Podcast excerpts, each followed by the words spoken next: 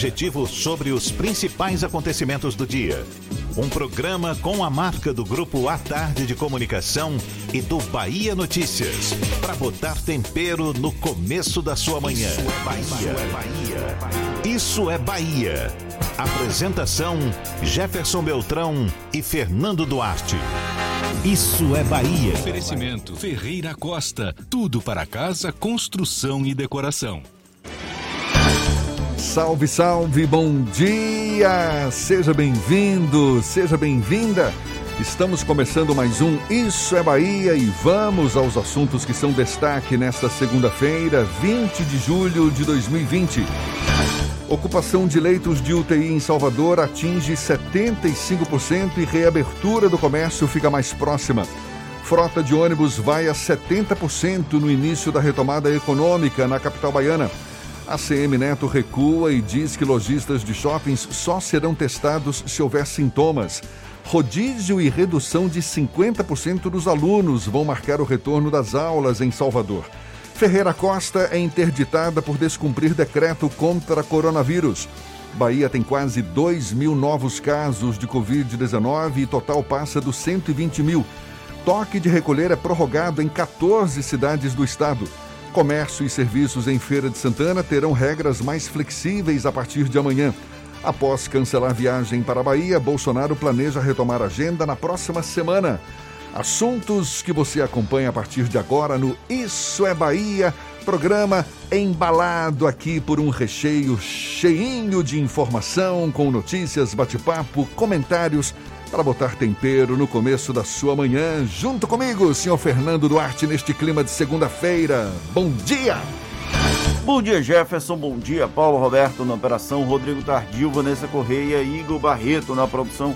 E um bom dia para os nossos queridos ouvintes, aqueles que seguem a quarentenados e todos aqueles que demandam sair de casa, profissionais da área de saúde, da área de segurança pública, pessoas que atuam como motoristas de táxi, de aplicativo, frotistas, que trabalham em ramos essenciais como supermercados, farmácias, padarias, açougues e tantos outros que não pararam nenhum dia durante o isolamento social. Sejam todos muito bem-vindos a mais uma edição do Isso é Bahia, que, como vocês sabem, começa com um cheiro de café que Paulo Roberto traz para o estúdio e deixa todo mundo na vontade. Hoje a gente vai derrubar essa bacia no colo dele se não liberar uma ponta pra gente, viu? A gente lembra, você nos acompanha também pelas nossas redes sociais, tem o nosso aplicativo pela internet é só acessar atardefm.com.br. Pode também nos assistir pelo canal da Tarde FM no YouTube, se preferir pelo portal A Tarde. E claro, marcar sua presença, enviar aquela sua participação pelos nossos canais. Estão aqui à sua disposição. Lembra aí, Fernando? O WhatsApp é o 71993111010 e você também pode interagir com a gente pelo YouTube. Mande a sua mensagem, participe, se faça presente no estúdio do Issa Bahia. Tudo isso e muito mais a partir de agora para você.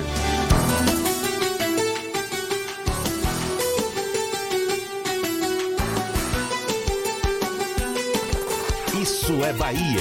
Previsão do tempo.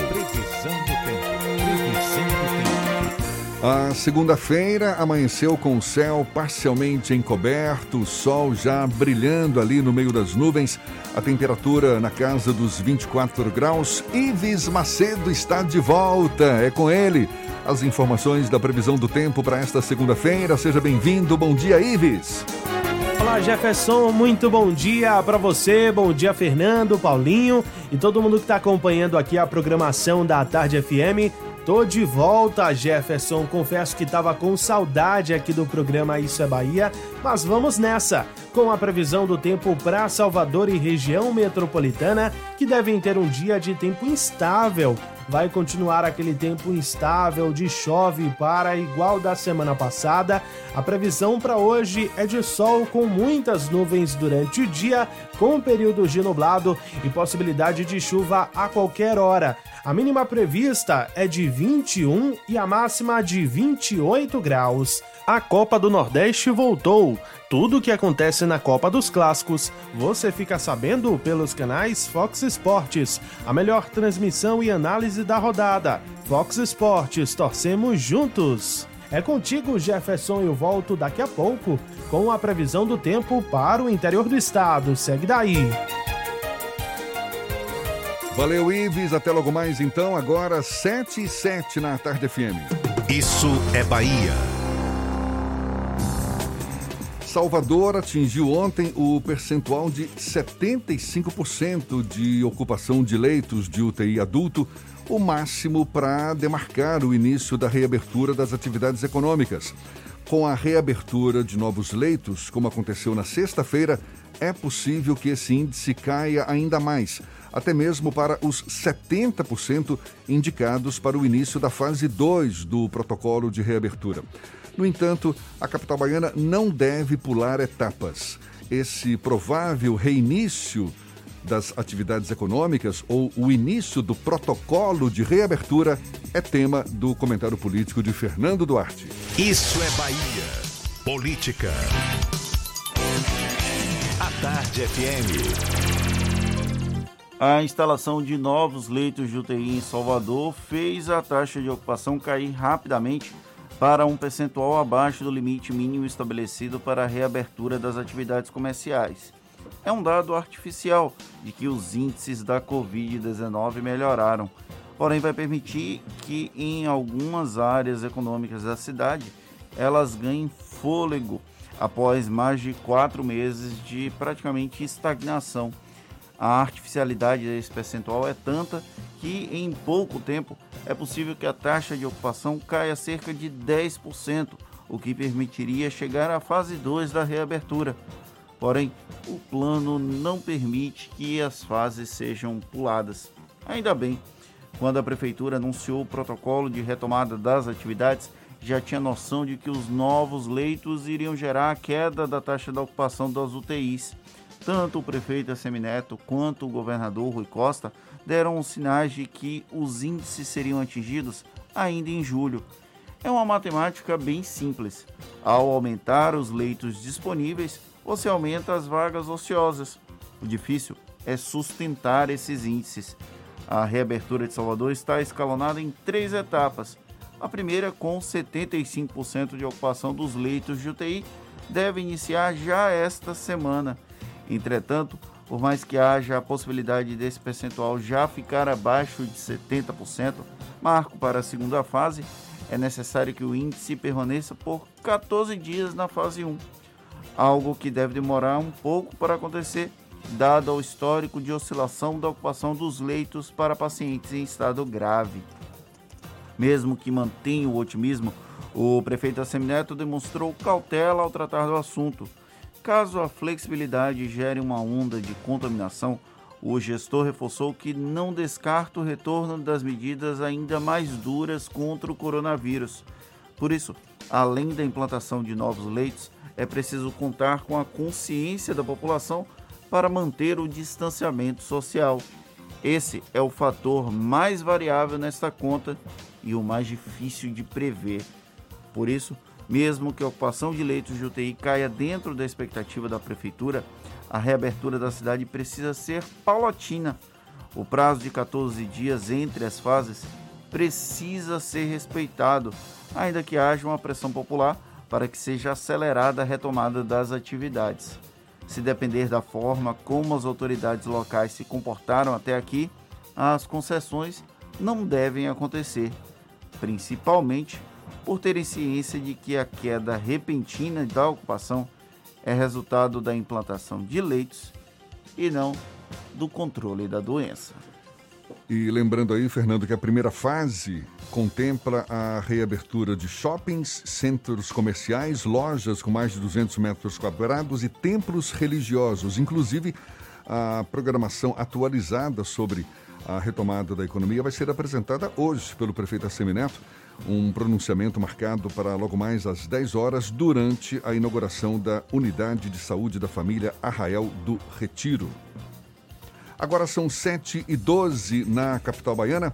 A Bahia registrou, nas últimas horas, mais de 1.900 novos casos de Covid-19 e 47 novas mortes, segundo o boletim divulgado pela Secretaria Estadual da Saúde. Com isso, o estado chega a mais de 122.190, aliás, perdão, mais de 122.160 novos eu peço desculpas mais uma vez. O estado chega agora a 122.169 casos da doença, para ter um número mais preciso, e mais de 2.800 mortes. Até o momento, de acordo com a CESAB, 104.544 pessoas que foram contaminadas pelo coronavírus já se recuperaram no estado. E o Brasil chegou a mais de 2 milhões de casos de Covid e 79.488 mortes pela doença. Foram registrados ontem 23.529 novos casos de coronavírus no país e 716 mortes nas últimas 24 horas segundo os dados divulgados ontem pelo Ministério da Saúde. O Sudeste continua sendo a região com maior número de casos registrados, com a liderança de São Paulo. No Nordeste, o Ceará é o estado com maior quantidade de casos da região, seguido pela Bahia.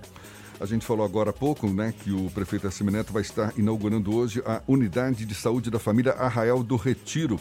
Essa USF vai ter capacidade para aproximadamente 650 pessoas por dia. Foram criadas quatro equipes de saúde da família e quatro de saúde bucal. Entre os serviços que vão ser ofertados estão coleta de material para exames laboratoriais, vacinação, marcação de consultas de outras especialidades e exames, além da, da distribuição de equipamentos e emissão da primeira e segunda via do cartão do SUS. E a, a capital baiana vai ter mais ônibus nas ruas nos próximos 20, nos próximos dias assim que for confirmada a retomada das atividades econômicas suspensas por causa da pandemia. Segundo o titular da Secretaria de Mobilidade de Salvador, Fábio Mota, com a primeira, o início da primeira fase, a frota de ônibus vai ser ampliada de 45% para 70% do total. Ao longo de todo o dia, atualmente, os ônibus urbanos transportam cerca de 470 mil pessoas em dias úteis, pouco mais de um terço dos 1 milhão e 300 mil passageiros registrados antes da pandemia. Agora 7 e 14 na Tarde FM.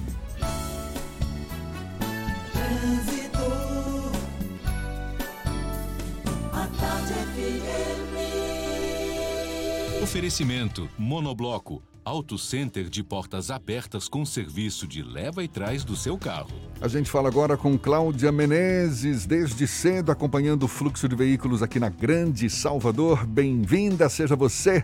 Bom dia, Cláudia. Bom, a gente retoma esse contato com Cláudia Menezes então já, ok? Bom dia, Cláudia.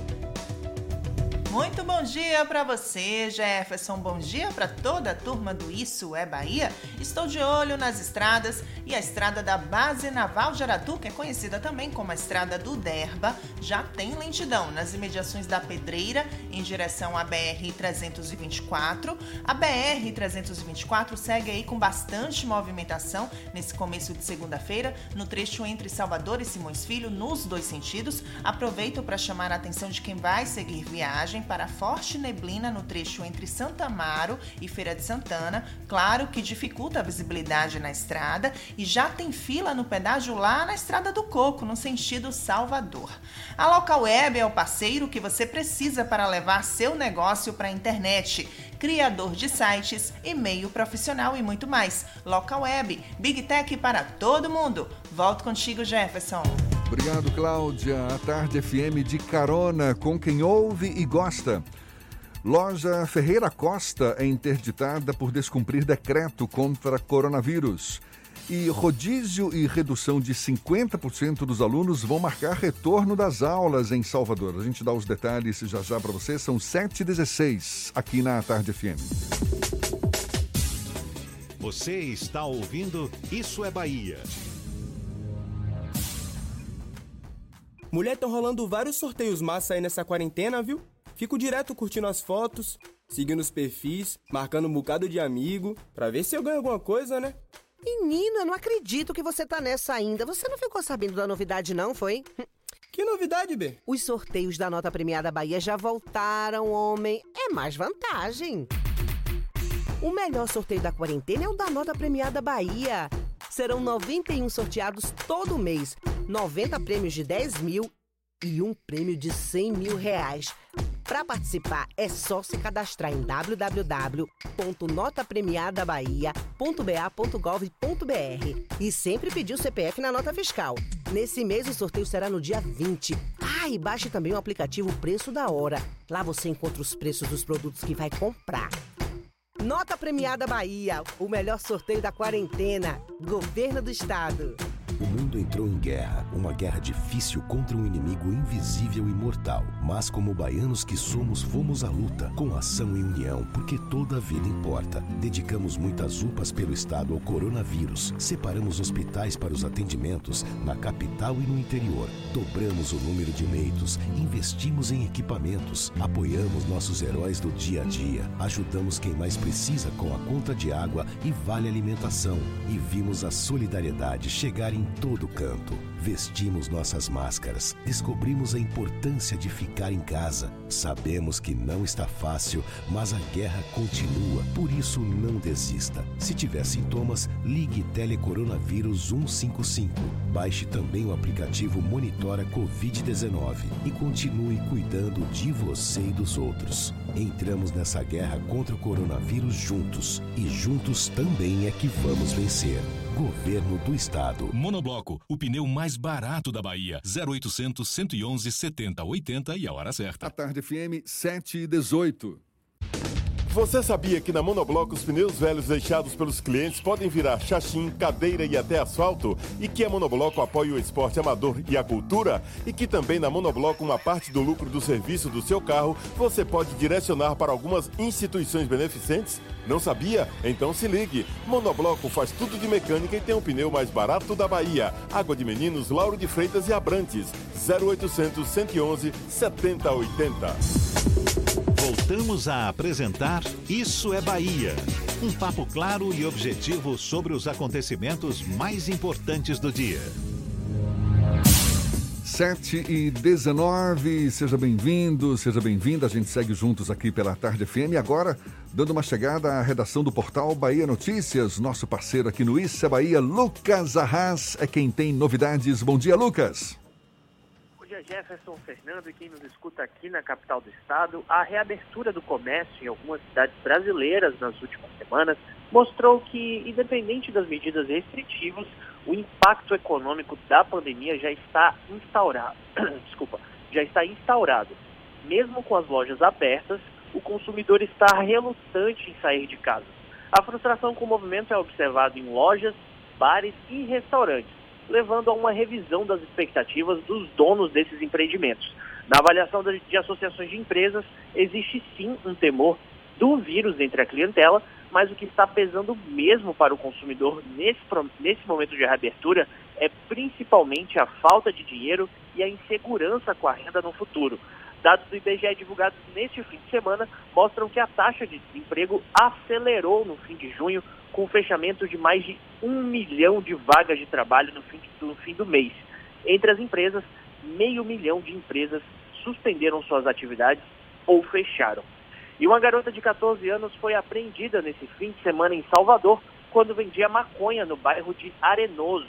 Com o adolescente, policiais encontraram 20 porções da droga e um pouco de dinheiro. O flagrante ocorreu durante o patrulhamento. A jovem tentou fugir, mas acabou alcançada. Os materiais foram apresentados junto com a jovem na delegacia para o adolescente infrator no bairro de Brotas.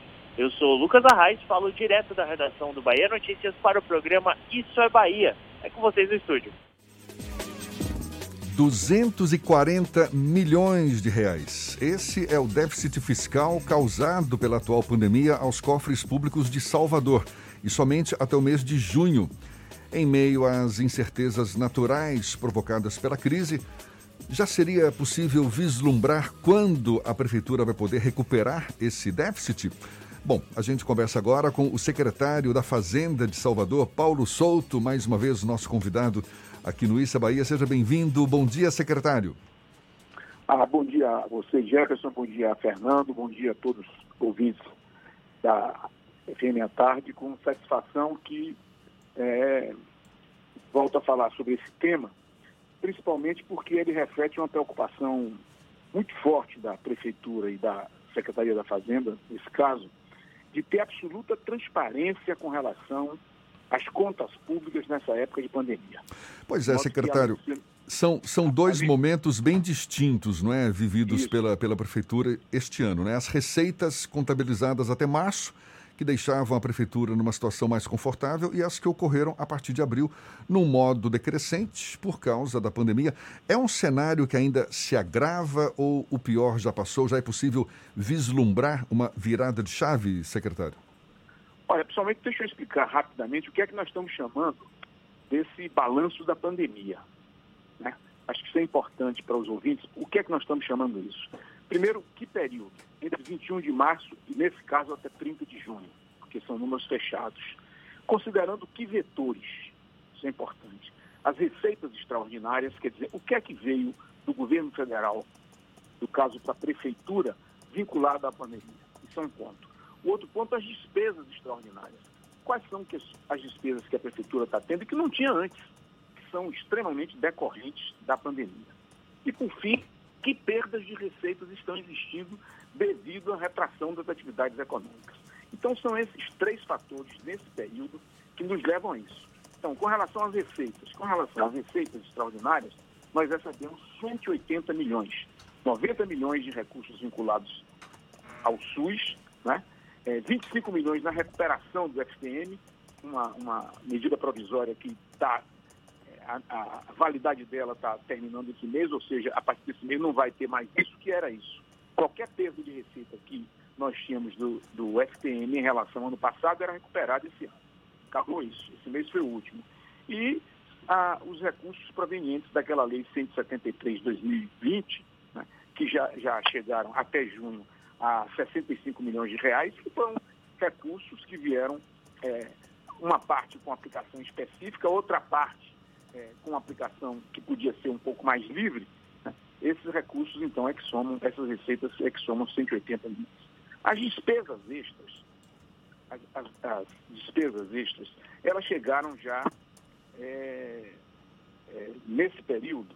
Que, que despesas foram essas? Essas despesas já, já alcançaram 225 milhões, sendo que 128 para a saúde, 45 para a área de assistência social, é, 31 relacionadas à parte de educação e 23 para todas as outras os outros setores da, da, da, da prefeitura. Isso 225 milhões. Então, as perdas de receitas, que é outro fator, chegaram a 194 milhões. Isso dá esse balanço de 240 milhões de reais até o mês de junho. De a minha sensação é que isso tende a ter uma melhora, tende a ter uma melhora, mas nós não podemos falar isso ainda de uma forma definitiva. Por que, é que eu acho que, que é, não podemos falar isso ainda? Por exemplo, se eu for pegar as receitas próprias da prefeitura, né, isso é importante, viu?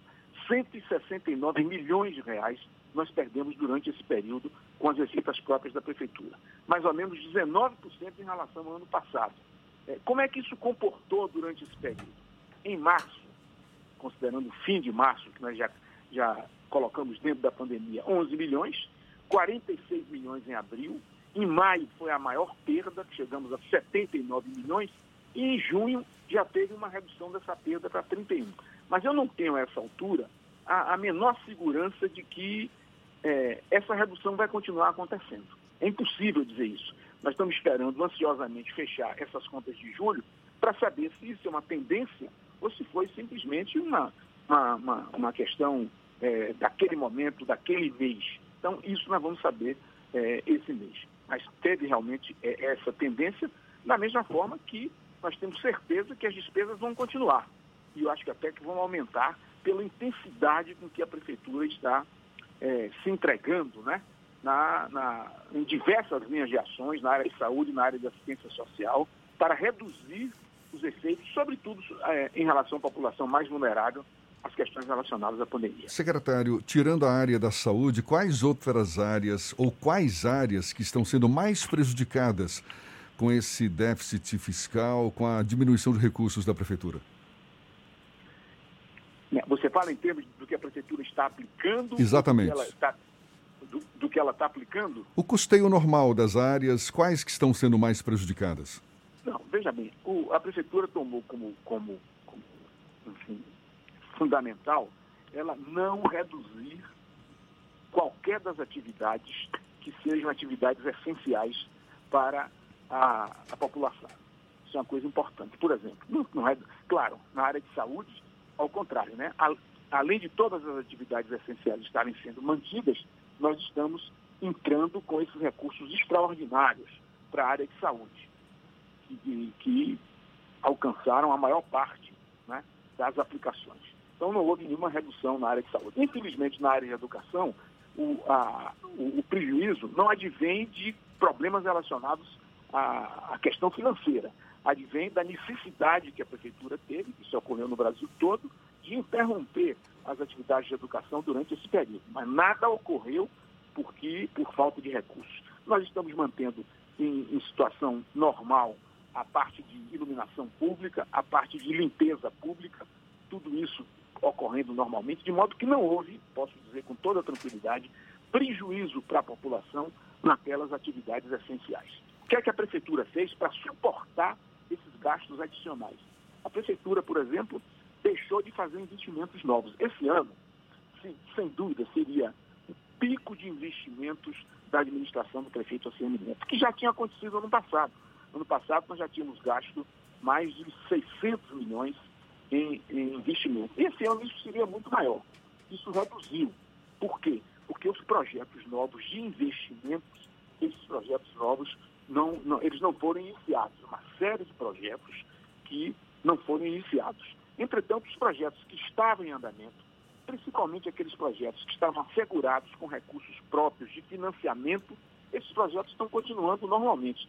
De tal forma, Jefferson, e isso pode parecer é, estranho, de tal forma que, em relação a esse mesmo período do ano passado, os investimentos da Prefeitura já aumentaram 138%. Nós já, é, já gastamos é, esse ano 246 milhões. É verdade que grande parte disso, grande parte disso, no período de janeiro, fevereiro e março. Mas mesmo nesse período, abril, maio e junho, em nenhum momento é, nós deixamos de fazer os investimentos que estavam assegurados com recursos de financiamento. Por exemplo, o BRT, nós temos recursos de financiamento que está andando normalmente, só para dar um exemplo que é mais visível para a população de Salvador.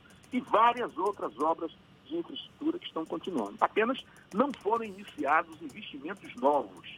E no momento em que a prefeitura perceber que essa situação tende a um certo equilíbrio, nós vamos, sem dúvida nenhuma, recomeçar esses investimentos mas é preciso ter prudência nesse momento, porque o essencial é não ter, eu diria que, é, eu posso usar essa expressão, não ter limite de gastos para aqueles gastos que são essenciais, por exemplo, na área de saúde, na área de assistência e promoção social, que são fundamentais para assistir né, toda a população que está, de alguma forma, afetada pelo vírus, mas principalmente a população mais carente, que teve queda de sua arrecadação, sua receita e que, portanto, merece cuidados especiais da Prefeitura. Secretário, durante esse período da pandemia, houve uma pressão e ainda há até para que a Prefeitura faça a remissão de alguns impostos, a exemplo do IPTU e entre outras ações.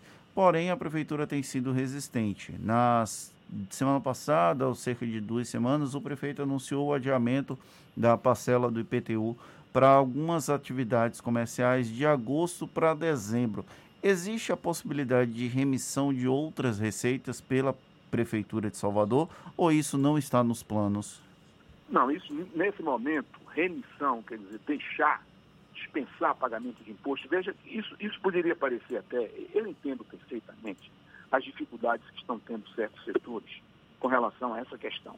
Mas veja, por exemplo, que situação a prefeitura poderia se colocar no momento em que ela recebe recursos, inclusive do governo federal, né?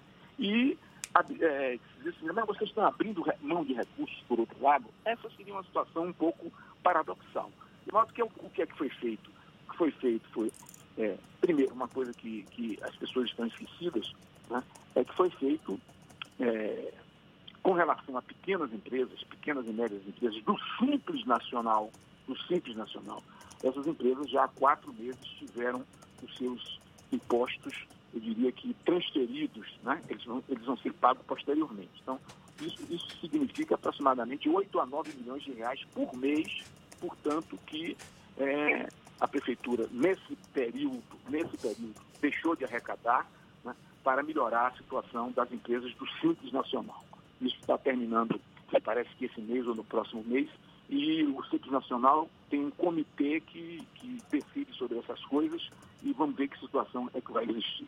Então, então nesse momento, nós estamos, fizemos é, aqueles dois, dois pontos que são fundamentais, quer dizer, prorrogando a validade das certidões para que as empresas que estavam prejudicadas por não obterem essas certidões negativas em virtude de débitos ocorridos durante a pandemia, elas possam ter, isso já está em pleno andamento, e não apenas para aquelas, aquelas empresas, isso é- isso é outra coisa importante que às vezes está pouco entendido, não apenas para aquelas empresas que já tinham em mãos aquela certidão, mas também para aquelas que poderiam ter a certidão que eventualmente não requereram essa certidão, desde que ela não, não, é, é, não tenham é, débitos, por exemplo, naquele período, elas também poderão requerer. Ou seja, empresas que, naquele, que até 15 de março, embora não tivessem a certidão, embora não tivessem a certidão, não tinham débitos com a prefeitura, elas também vão poder requerer essa certidão negativa, o que vai facilitar muito, sobretudo, o acesso a crédito. Mas voltando ao seu ponto, para não, não pensar que estou fugindo da resposta, realmente, do ponto de vista de dispensa de pagamento de impostos, nesse momento, a prefeitura não, não, não, não, não cogita disso, não cogita disso, mesmo porque é uma situação de certa fragilidade ainda nesse equilíbrio que nós temos que manter. Né? Nós temos obrigações para manter não apenas as atividades essenciais da prefeitura, mas, sobretudo, para fazer face a essas despesas que são despesas excepcionais durante esse período. Não posso negar também, não, não tem por que negar, que com toda essa situação, a prefeitura continua com a sua situação equilibrada, tanto que você não ouve absolutamente falar em, em atrasos de pagamentos de, é, é, dos seus funcionários, dos seus terceirizados, das empresas que prestam serviços à prefeitura, todas elas estão recebendo religiosamente em dia. Então essa situação não foi absolutamente alterada. Por quê? Porque a prefeitura entrou na crise equilibrada, está na crise equilibrada e eu espero que saia da crise equilibrada. O prefeito Semineto sinalizou a existência de um plano de medidas econômicas. Ele chegou a citar 100 medidas econômicas para a retomada da capital baiana. Além do, da medida do IPTU, que é o adiamento para alguns setores, o pagamento de agosto para dezembro, tem a questão das certidões negativas. Existe mais alguma perspectiva de plano de retomada econômica que o senhor pode antecipar para os nossos ouvintes? Olha, isso, o, o, prefeito deve anunciar, não sei se, se é, uma parte desses, desses, desse plano ele deve anunciar aí, não sei se hoje, enfim, durante essa semana, ele deve começar anunciando é, parcialmente essas medidas. Né? Essas medidas foram estudadas por um grupo, um grupo da prefeitura com, com, com esse objetivo. Isso está sendo, vai ser anunciado gradativamente pelo prefeito e todas as secretarias da prefeitura estão estudando medidas desse tipo. Todas as secretarias estão estudando medidas desse tipo que vão ser anunciadas oportunamente, anunciadas oportunamente pelo prefeito. Isso está muito no nosso radar, é claro. Salvador já é normalmente uma cidade de um nível de atividade econômica baixo. Essa é a verdade. É difícil, duro dizer isso, mas essa é a verdade. E que foi muito atingida em alguns setores.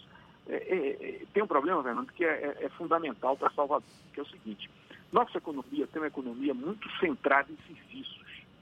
É, se nós incluirmos a administração pública nisso, cerca de 87% do PIB, com o último número que nós temos, 87% do PIB, esse número é impressionante, é, de Salvador decorre da, da, do setor de serviços. E o setor de serviços é o mais prejudicado durante durante a, a, a, pandemia, sem dúvida, né? A toda a parte relacionada, por exemplo, às atividades relacionadas ao turismo, né? todas as atividades relacionadas à cultura, tudo isso está sendo muito prejudicado, o que influi muito, muito mesmo na, na, na atividade econômica e, portanto, na arrecadação. Então, é claro que no, no, no- no plano de atividade, no plano de retomada, sem dúvida nenhuma, a prefeitura está olhando com muito carinho para esses setores que foram, a maioria, foi, os setores praticamente todos foram prejudicados, mas alguns foram mais prejudicados ainda do que os outros pela particularidade da nossa economia. Secretário, existe uma reclamação por parte de alguns setores da economia de Salvador no sentido de não serem ouvidos pela gestão pública, seja para terem suas reivindicações atendidas, seja para a tomada de decisões, por exemplo, sobre a retomada das atividades econômicas. Os empresários alegam que não, não foram ouvidos para participar dessas decisões. Como é que o senhor avalia essa reclamação dos empresários? É algo que procede? Olha, eu, eu, eu, quero dar meu testemunho aqui. Tem um grupo que é comandado pelo secretário Luiz Carreiro, que eu acho que nos últimos 30, 60 dias não tem feito outra coisa senão ouvir. Ouvir, se reunir com esses setores, né? É, com a Secretaria também de Desenvolvimento Econômico, da Secretaria de Desenvolvimento Econômico, lá o secretário Sérgio Guanabara, enfim, eles têm tido contatos frequentes com todos esses setores. Uma coisa é, é- é- é- é dizer que não tem havido, não tem ouvido, né? Eu, eu acho que isso não. Tem, tem ouvido sim. Agora, o, problema é que nem sempre tudo que se pede pode ser feito. Mas tem havido uma preocupação da prefeitura e todos esses protocolos de retomada, eles foram feitos, eh, eu diria que numa, numa uma parceria com esses setores, para que isso possa ser feito com objetividade, para que isso possa ser feito realmente com efeitos positivos, para que essa retomada seja uma retomada segura e que tenha também resultados seguros do ponto de vista da saúde e que tenha efeitos também sobre a economia. De modo que eu, sinceramente, acho que isso não está acontecendo. É claro que no momento desse tipo ah, existe muita ansiedade. Nós sabemos quantas e quantas empresas estão passando momentos dificílimos e é natural que isso ocorra. Mas a prefeitura, no limite dela, está fazendo o que ela considera possível, ouvindo esses setores, principalmente nesse momento que nós esperamos que seja um momento de retomada, que tem que ser visto para a população com muito cuidado, né? com muito cuidado. Um- Uma retomada não significa absolutamente, de nenhuma forma, descuidar com aqueles pontos que são fundamentais, que são essenciais. Todo cuidado na questão do distanciamento social, né? É, um, um ponto importantíssimo. As, as pessoas falam, falam, falam, mas isso é, é, é claro que isso tem, tem a, a cada momento que o- passa o período se mostra que a utilização de máscaras é um fator importantíssimo, de modo que não pode haver relaxamento com relação a essa questão. É, a preocupação é não, é, não é que no momento que começa a se dizer está se retomando a atividade da economia, que essas medidas sejam relaxadas, absolutamente.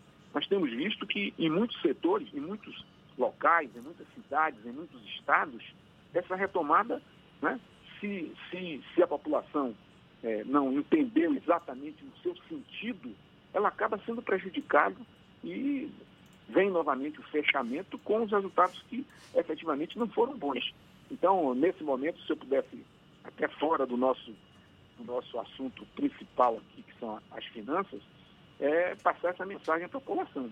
No momento que isso começar a ocorrer, no momento que essa retomada começar a ocorrer, isso não significa absolutamente descuido nesses princípios ou nesses fundamentos que têm sido essenciais para reduzir a contaminação e, portanto, eh, reduzir o número de óbitos, que, afinal de contas, eh, eh, essa redução é o objetivo principal de todas as ações da Prefeitura Municipal nesse período.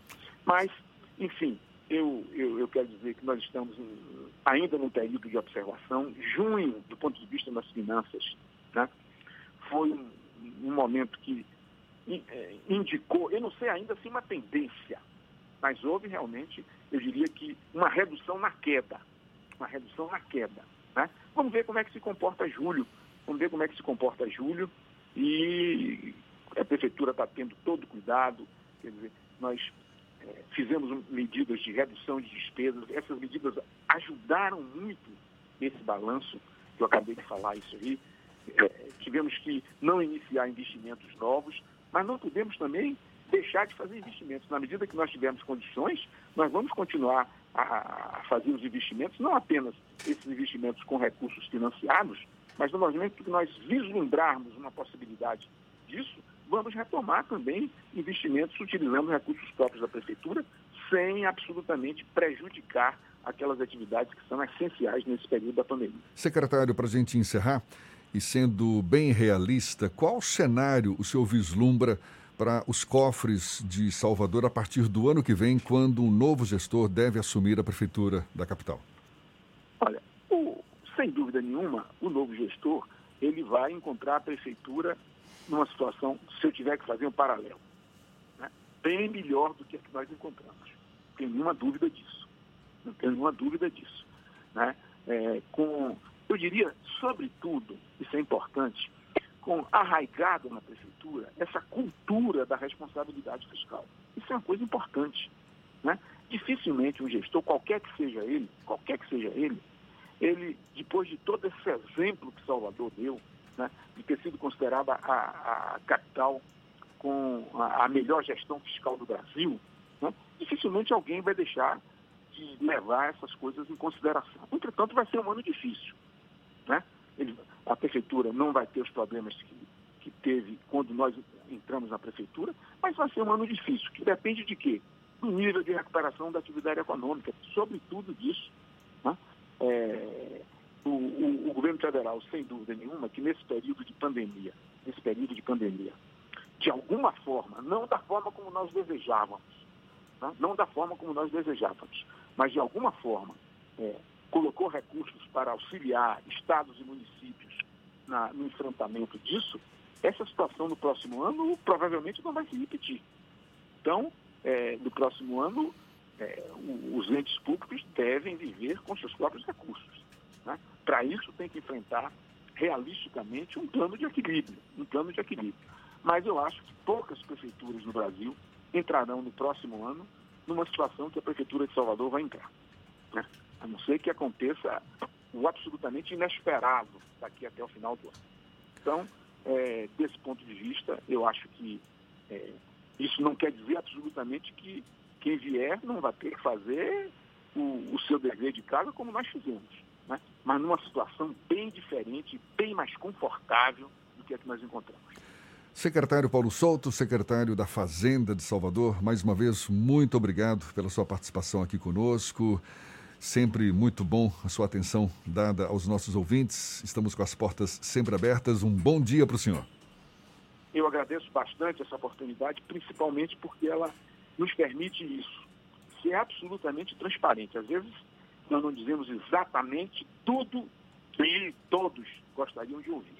Mas o importante é que, nesse momento, a população tenha o exato conhecimento do que é que está acontecendo com a, a, prefeitura em todos os seus setores, e particularmente no meu caso, na questão de finanças. É, eu apresentei os números, às vezes os números são, são muitos e às vezes não são completamente compreensíveis, mas nós temos a preocupação disso, nós estamos é, repercutindo isso no site da prefeitura, mostrando isso habitualmente para que todos percebam o momento que nós estamos vivendo. Então, agradecer mais uma vez a, a todos vocês e mandar um grande abraço aos, aos ouvintes dessa emissora. Obrigado.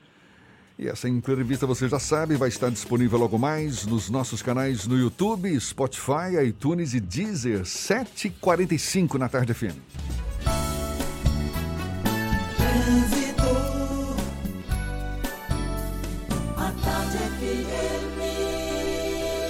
Oferecimento Monobloco Auto Center de portas abertas com serviço de leva e trás do seu carro. Cláudia Menezes tem novidades para gente, Cláudia de volta e tem mais informação, viu? Assim, o aeroporto segue com lentidão na alça de acesso à BR-324. Na suburbana, o trânsito já está intenso em direção à região da Cidade Baixa. Alô, pessoal do subúrbio, tem lentidão para quem sai de plataforma e vai para a calçada. E quem trafega na região das Sete Portas tem dificuldade agora por causa das obras e dos buracos na via. Já tem bastante movimentação na saída da Heitor Dias em direção ao Aquidabã nesse momento momento. Faça sua pós na Unifax. Viva a evolução de sua carreira com networking qualificado, bolsa de 50% em matrícula grátis. Consulte condições e inscreva-se em unifax.br. Volto contigo, Jefferson. Valeu, Cláudia. Tarde FM de carona com quem ouve e gosta.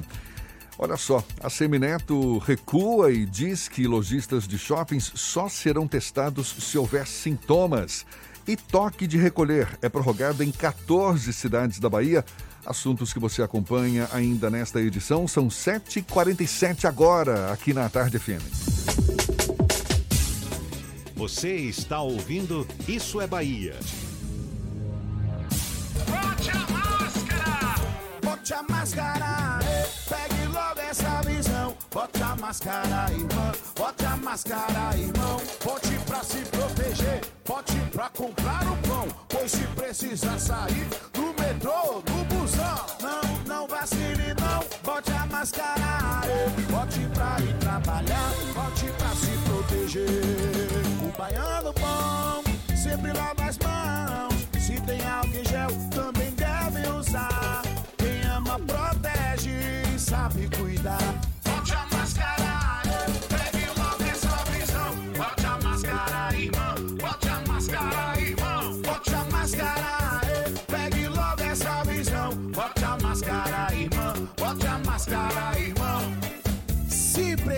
Sair, bote a máscara. É a Bahia contra o coronavírus. Governo do Estado. Assembleia Legislativa da Bahia. Plantão permanente contra o coronavírus. Aprovando o pagamento de três meses de água para mais de 233 mil famílias. Desburocratizando os processos de compra de aparelhos e materiais de saúde. Garantindo auxílio às famílias dos profissionais de saúde que perderam a vida contaminados. Ampliando prazos de pagamento das dívidas do Estado para direcionar recursos ao combate. Juntos, vamos fazer valer a nossa força e vencer o coronavírus. Alba, Assembleia Legislativa da Bahia. Você sabia que na Monobloco toda a energia elétrica utilizada para consertar o seu carro é captada de placas solares? E que o óleo trocado do seu carro vai para reciclagem para ser refinado novamente? E que na Monobloco os pneus velhos deixados pelos clientes podem virar chachim, cadeira e até asfalto? Não sabia? Então se ligue. Monobloco faz tudo de mecânica e tem o pneu mais barato da Bahia. Água de Meninos, Lauro de Freitas e Abrantes.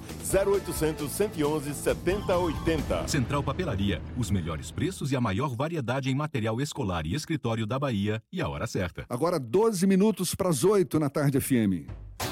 3369 mil.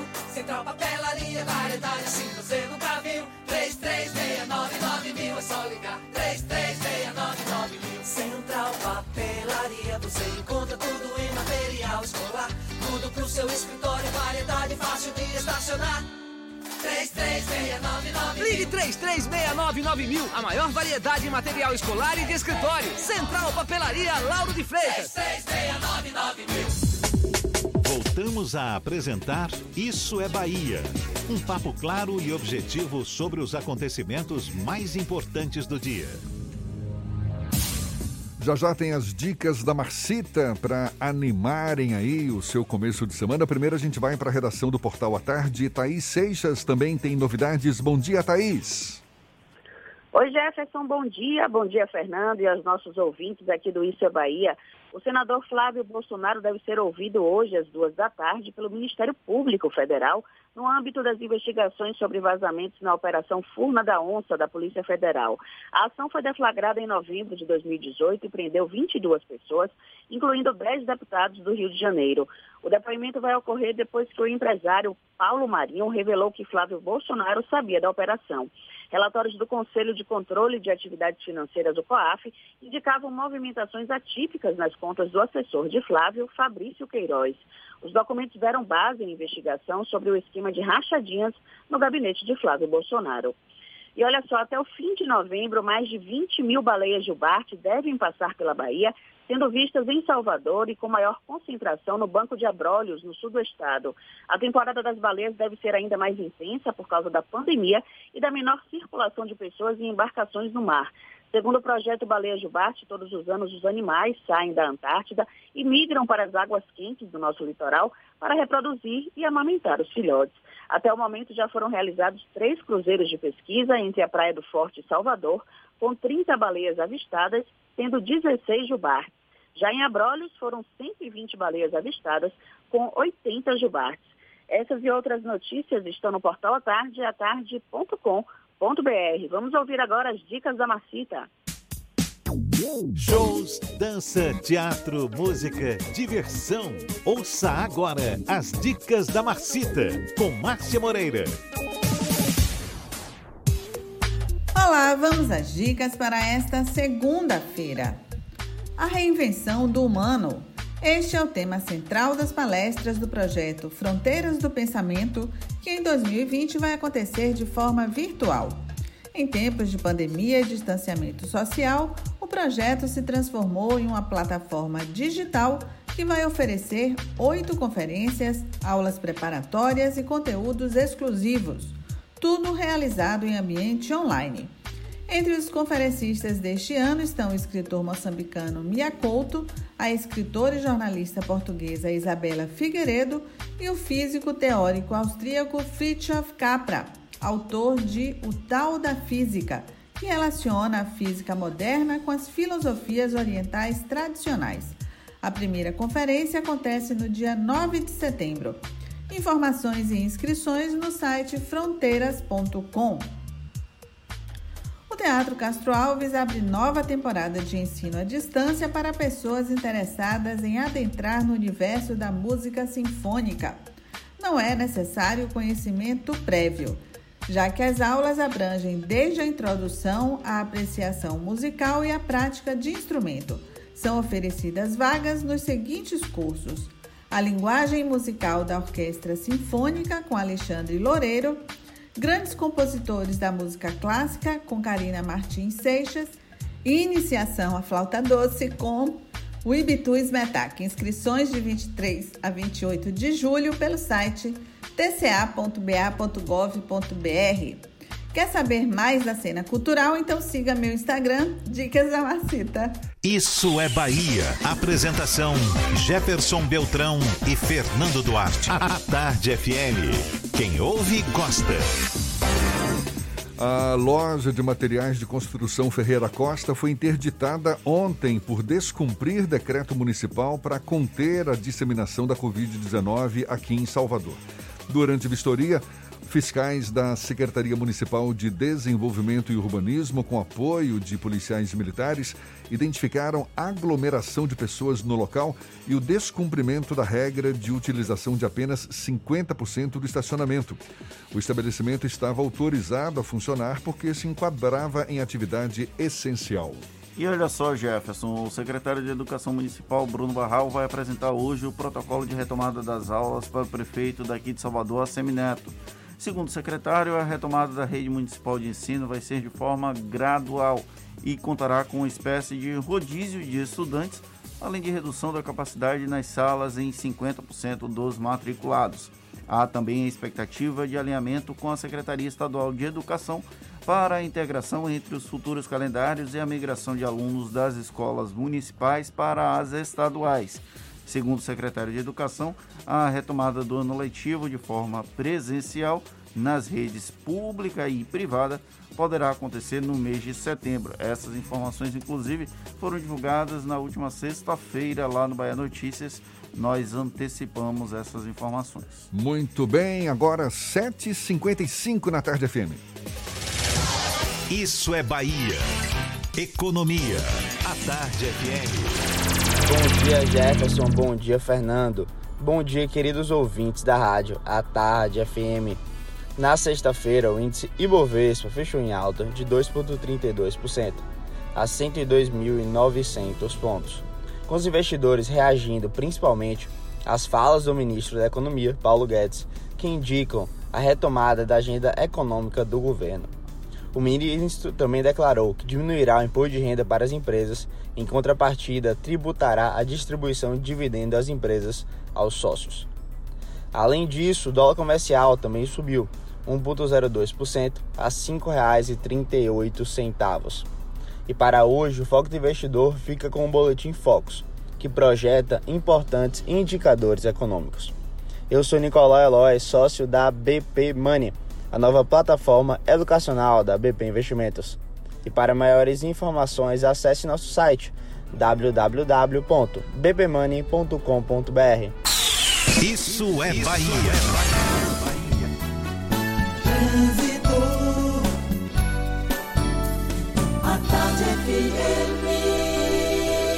Oferecimento Monobloco Auto Center de portas abertas com serviço de leva e trás do seu carro.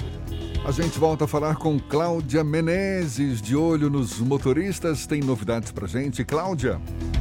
Tô de volta, Jefferson, e chama atenção para os reflexos de um veículo quebrado embaixo do viaduto de São Cristóvão, no sentido paralela. Em outro ponto, tem lentidão no trecho final da paralela em direção à região da rodoviária nesse momento. E a suburbana, lá no subúrbio, segue congestionada no trecho do Lobato em direção à calçada, cerca de 2 quilômetros de lentidão. Baixe o app Bora Brasil e sinta a experiência de rodar nesse avançado aplicativo de mobilidade urbana 100% brasileiro. Bora Brasil, chame o Bora e vamos embora. Volto com você, Jefferson. Obrigado, Cláudia. A Tarde FM de carona com quem ouve e gosta. Intervalo e a gente volta já já para falar para toda a Bahia. São 7h57 na Tarde FM.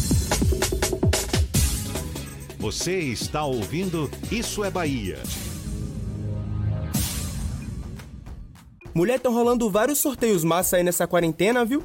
Fico direto curtindo as fotos, seguindo os perfis, marcando um bocado de amigo, pra ver se eu ganho alguma coisa, né? Menina, não acredito que você tá nessa ainda. Você não ficou sabendo da novidade, não, foi?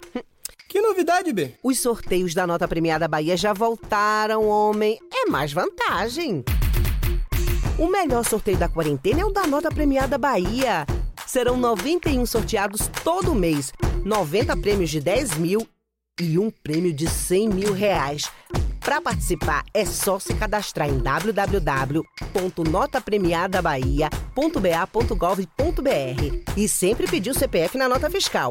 Nesse mês o sorteio será no dia 20. Ah, e baixe também o aplicativo Preço da Hora. Lá você encontra os preços dos produtos que vai comprar. Nota Premiada Bahia, o melhor sorteio da quarentena. Governo do Estado.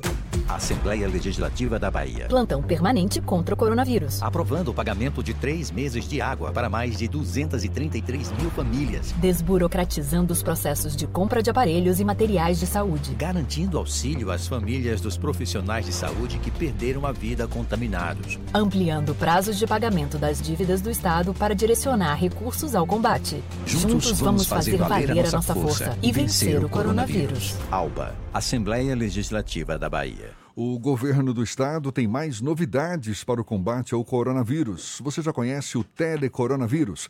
Basta ligar 155 e você recebe orientações de uma forma mais rápida sobre a doença. O atendimento é das 7 às 19 horas e a ligação é gratuita. Tem também o novo aplicativo Monitora Covid-19, onde você coloca informações sobre a sua saúde e, caso identificado algum risco, o médico faz contato em até 24 horas para orientar você. Agora, é importante permitir que o aplicativo tenha acesso à sua localização. E uma última mensagem: é obrigatório usar máscara nas ruas. O ideal é ficar em casa, mas se precisar sair, vá de máscara. Assim você se protege e evita que o vírus se espalhe. E ao voltar para casa, lembre-se de lavar bem as mãos e depois a máscara com água e sabão. Juntos vamos vencer essa guerra. Governo do Estado, a Bahia contra o coronavírus.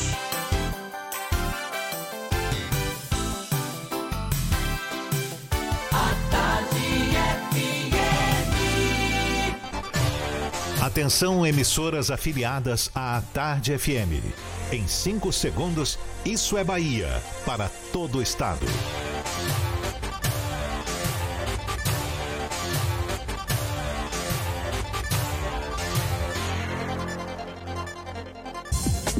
No ar, isso é Bahia. Informação com a marca do Grupo A Tarde e do Bahia Notícias. Política, segurança, saúde, cidadania. Isso é Bahia. Apresentação: Jefferson Beltrão e Fernando Duarte. A Tarde FM. Quem ouve, gosta. Salve, salve, bom dia! Seja bem-vindo, seja bem-vinda. A partir de agora, Isso é Bahia em rede com emissoras de todas as regiões do estado.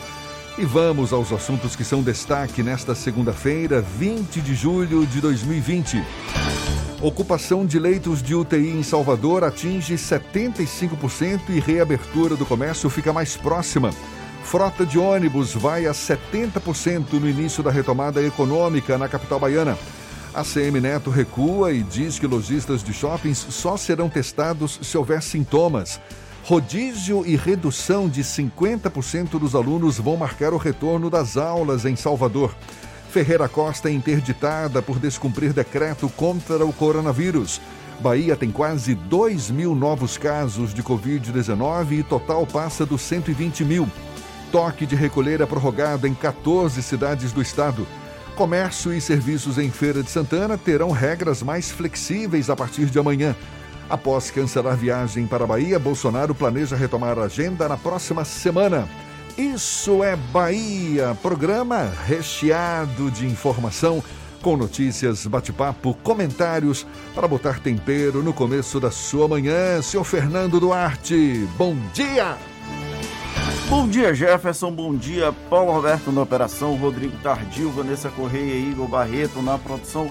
E um bom dia para as nossas queridas emissoras parceiras e afiliadas, a Líder FM de Irecê, Cidade FM de Luiz Eduardo Magalhães, Itapuí FM de Tororó, Eldorado FM de Teixeira de Freitas, RB Líder FM de Rui Barbosa, Serrana Líder FM de Jacobina, Baiana FM de Itaberaba, 93 FM de Jequié, Interativa FM de Tabuna, Ativa FM de Eunápolis e Cultura FM de Paulo Afonso. Sejam todos muito bem-vindos a mais uma edição do Isso é Bahia. A gente lembra, você nos acompanha também pelas nossas redes sociais, tem o nosso aplicativo à sua disposição pela internet é simples, é só acessar a tardefm.com.br. Oi, nós aqui, estamos também pelo canal da Tarde FM no YouTube. Se preferir, pode nos assistir pelo Portal à Tarde e, claro, marcar sua presença, enviar suas mensagens, seu elogio, sua crítica, sua sugestão. Fique à vontade. Lembra aí, Fernando? O WhatsApp é o 71993111010 e você também pode interagir conosco pelo YouTube. Mande a sua mensagem, participe se faça presente no estúdio do Isso é Bahia. Tudo isso e muito mais a partir de agora para você.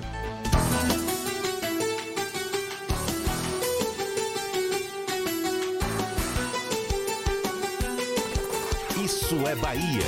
Previsão do tempo. A segunda-feira amanheceu com o céu parcialmente encoberto aqui na capital baiana e a previsão é de continuidade de um tempo instável, sol no meio de nuvens, com chuva a qualquer hora. A temperatura nesta segunda-feira deve variar de 21 a 28 graus. Ives Macedo, mais uma vez, chegando agora com a previsão do tempo para o interior do estado. É você, Ives. Olá, Jefferson, muito bom dia novamente para você. Bom dia, Fernando, Paulinho e todo mundo que já está conectado aqui com a gente.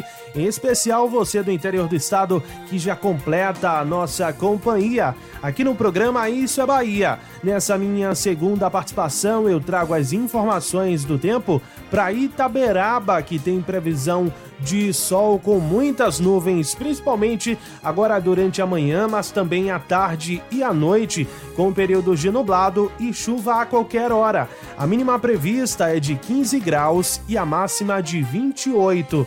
Indo agora para a cidade de Eunápolis, não muda muita coisa não, viu? Também tem previsão de sol entre nuvens, com períodos de nublado e chuva a qualquer hora do dia mínima de 19 e máxima de 28 graus na cidade de Eunápolis. Você conhece a linha cremosa da Veneza? Tem creme de ricota e requeijão nas opções light e tradicional.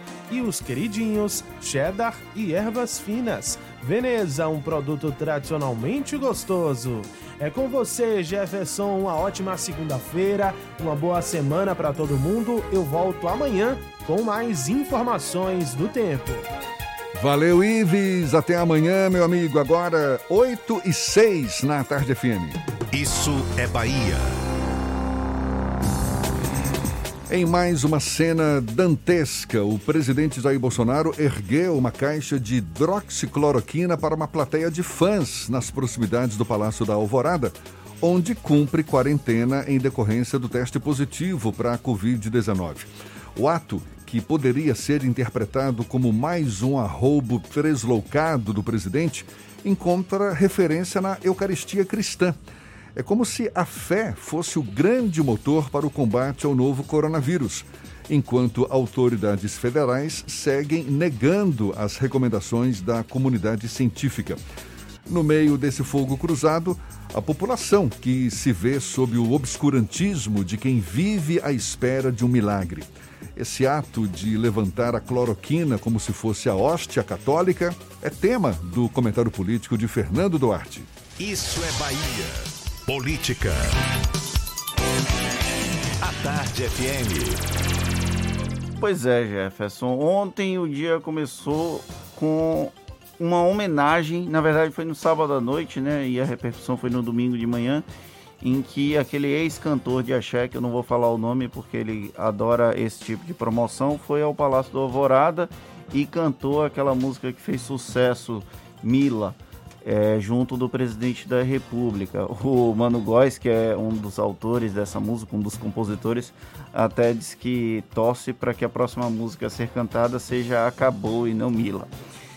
E aí, ontem, durante o dia, o presidente da República, Jair Bolsonaro, foi cumprimentar os seguidores dele que estavam fazendo mais uma vez aquelas manifestações que eles insistem em serem democráticas, mas de democráticas não tem muita coisa. E aí, nesse momento, ele levanta uma caixa de hidroxicloroquina. Num primeiro momento, para quem tem referências da cultura pop, seria uma referência ao episódio em que o Rei Leão, o Rafik, na verdade, o macaco do Rei Leão, suspende Simba lá naquela pedra é, da África. É uma referência bem popular. Porém, o vaticanista Felipe Domingues, ele é jornalista, ele faz uma referência que é muito mais óbvia para gente que acompanha o dia a dia da política. O que é que o Felipe fala? Que como o presidente da República não costuma usar referências pops, muito provavelmente a referência em que ele encontra esse amparo é na Eucaristia cristã, porque em um dos momentos da missa católica, que é uma das principais referências da, do cristianismo aqui no Brasil e no mundo como um todo, é quando o celebrante ergue uma, uma, uma, capa, uma taça em que consta a hóstia. E isso aí é uma referência direta, já que a hóstia católica é um milagre de Deus. E aí o Jair Bolsonaro ergue a hidroxicloroquina como se ela fosse um milagre, como se ela fosse a salvação da lavoura. E aí a gente entra naquela velha discussão que fé é uma coisa, ciência é outra. Às vezes, a ciência se alimenta um pouco da fé e a fé, em tese, nega a ciência, infelizmente. O presidente da República volta a defender a hidroxicloroquina depois de três dias que ele tinha negado a hidroxicloroquina.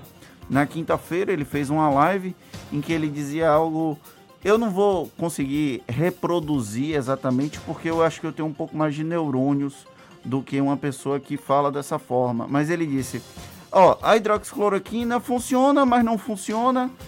Pode funcionar, mas não pode funcionar. E aí eu tô tomando porque pode ser que funcione. Não faz sentido algum esse tipo de afirmação, mas vindo do presidente da República não é nenhum tipo de surpresa. E aí ele levanta a hidroxicloroquina ontem como se fosse um artifício da religião cristã no Brasil.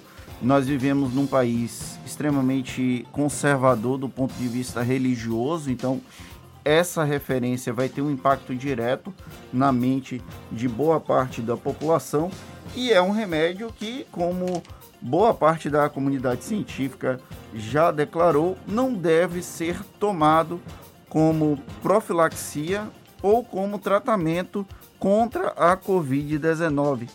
Ah, mas teve gente que tomou e funcionou.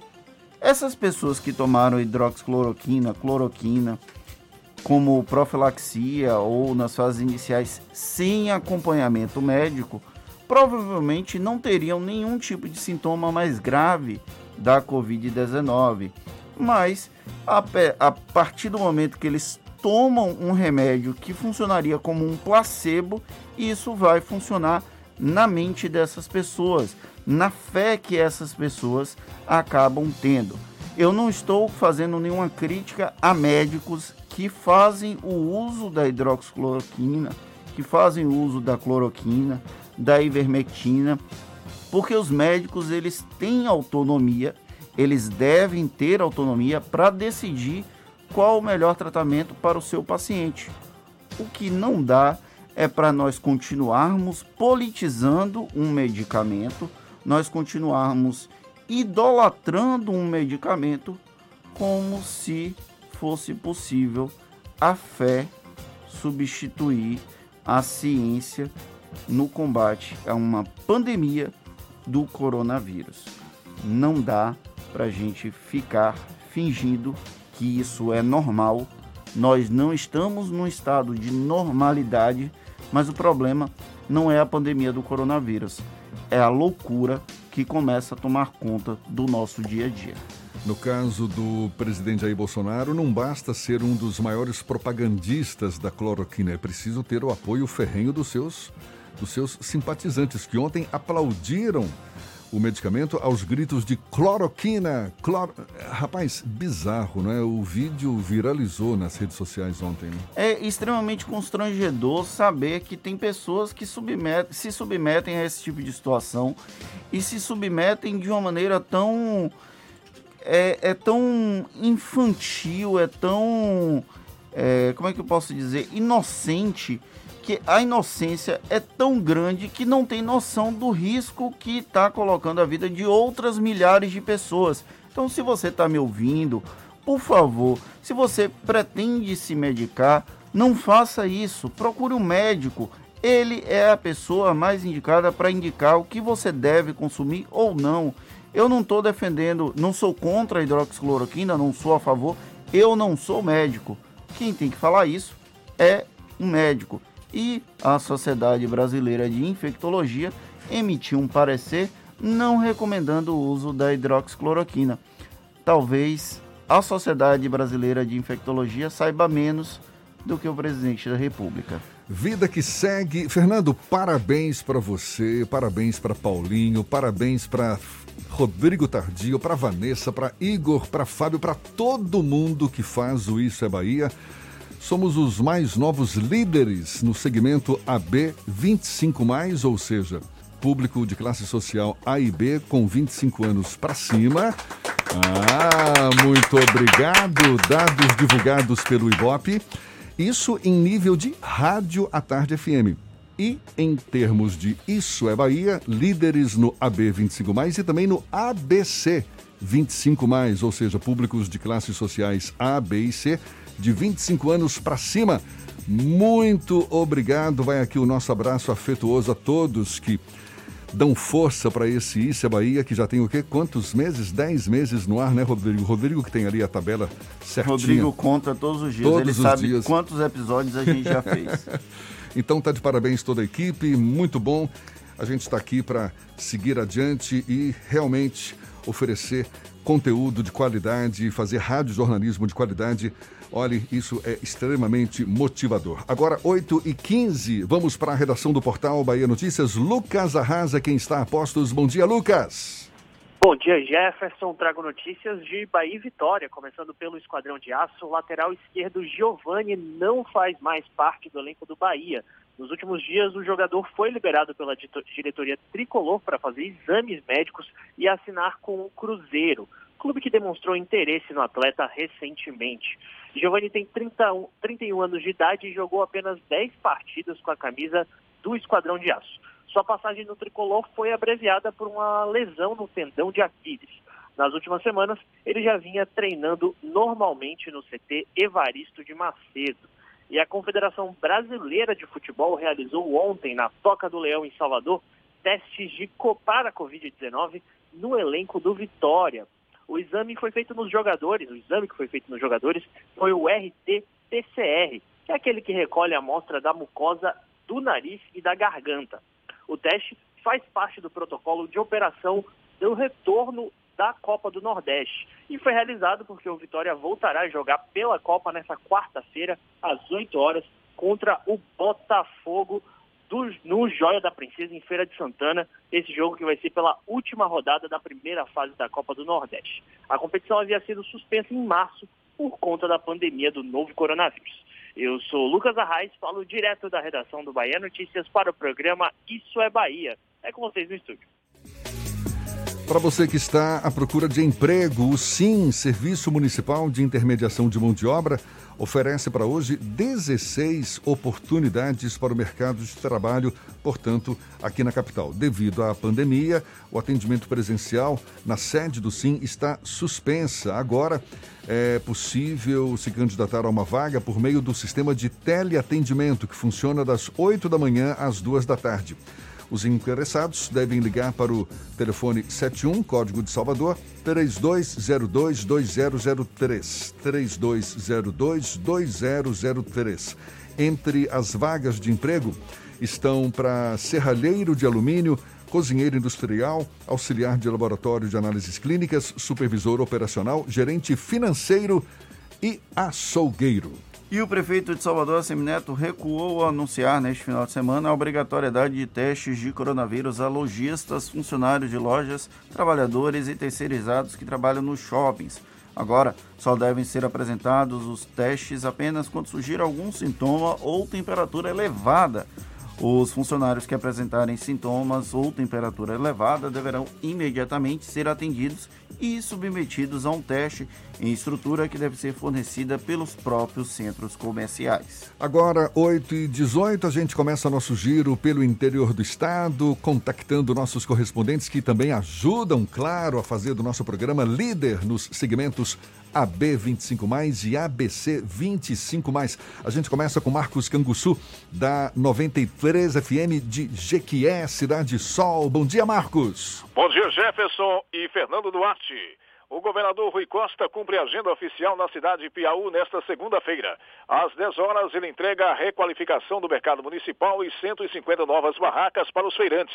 Em seguida, Rui vistoria as obras do estádio Pedro Caetano e participa da entrega da Praça da Bíblia. Outra novidade é a licitação para serviços de pavimentação no trecho de acesso à BR-330, com extensão de um quilômetro. A Associação Comunitária de Moradores e de Produtores Rurais do Povoado da Marcela 1, Zona Rural do município de Jequié, recebeu neste sábado equipamentos para uso do setor agrícola e produtivo. Um trator agrícola encaminhado pelo vereador Ramon Fernandes, através de solicitação ao deputado estadual Euclides Fernandes, que viabilizou via emenda parlamentar no valor de 150 mil reais. O equipamento ajudará a melhorar a vida do homem e da mulher do campo.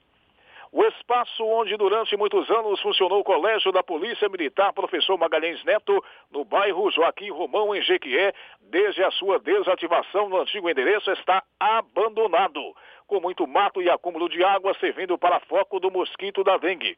A estrutura deverá abrigar um novo colégio da rede estadual abraçando a toda a equipe, parabenizando pelo primeiro lugar Jefferson e Fernando Duarte. Dos estúdios da Rádio 93, Marcos Canguçu, para o Isso é Bahia.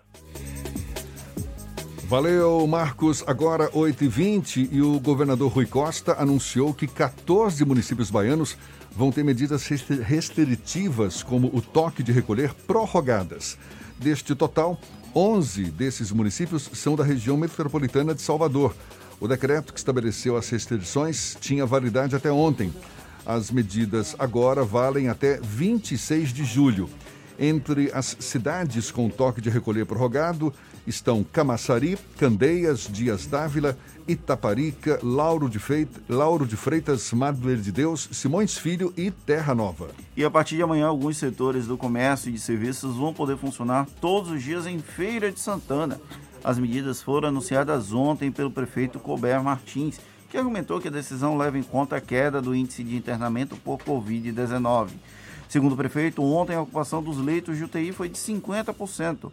O decreto estadual estabelecido, estabelecendo a restrição de circulação terminou também ontem. Segundo a Prefeitura, o novo decreto, com mais flexibilização, começa a valer a partir de amanhã. Agora 8h21 e a gente vai para o norte da Bahia. Vamos para Paulo Afonso, Zuca, da Cultura FM, é quem tem as notícias da região. Bom dia, Zuca. Bom Bom dia, bom dia Jefferson, bom dia Fernando, bom dia a toda a equipe do programa Isso é Bahia, né, que a semana possa ser positiva, cheia de vitórias para todos nós, estamos vivenciando esse período aí, esta luta contra o coronavírus, mas a gente sempre com a expectativa e com o pensamento positivo que a semana possa ser assim, é, cheia de bênçãos, né?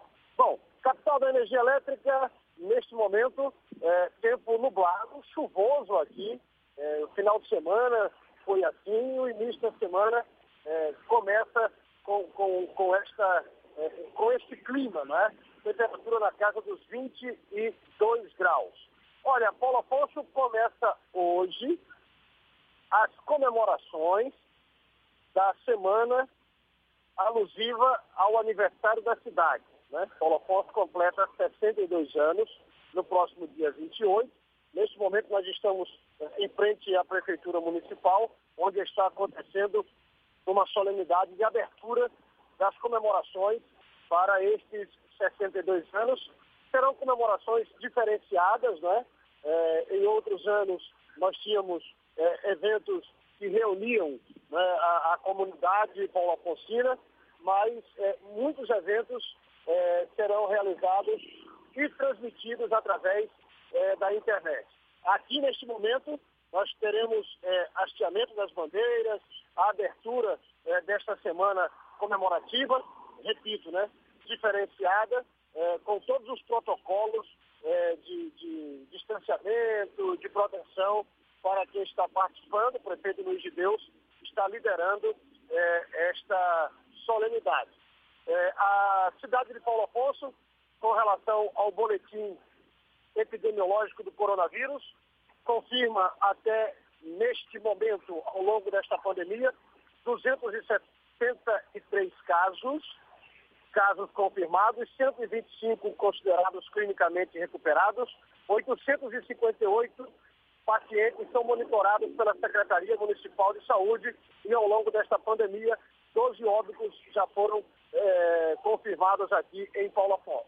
Na região, a gente destaca que a cidade de Jeremoabo, a Prefeitura Municipal de Jeremoabo, decretou toque de, de recolher que começou neste domingo é, é, e vai até o dia 25 de julho, toque de recolher na cidade de Jeremoabo. É, a cidade de Santa Brígida, também aqui da nossa região, é, registrou o terceiro óbito por conta do coronavírus. São informações é, da capital da energia elétrica e também aqui é, de cidades da nossa querida décima região. Portanto, que a semana, repito, possa ser positiva para todos nós. Antônio Carlos Zuca, da Avenida Apolônio Salles, no centro de Paulo Afonso, para o Ista Bahia. E você acompanha agora um resumo das notícias que já foram veiculadas na primeira hora do programa de hoje.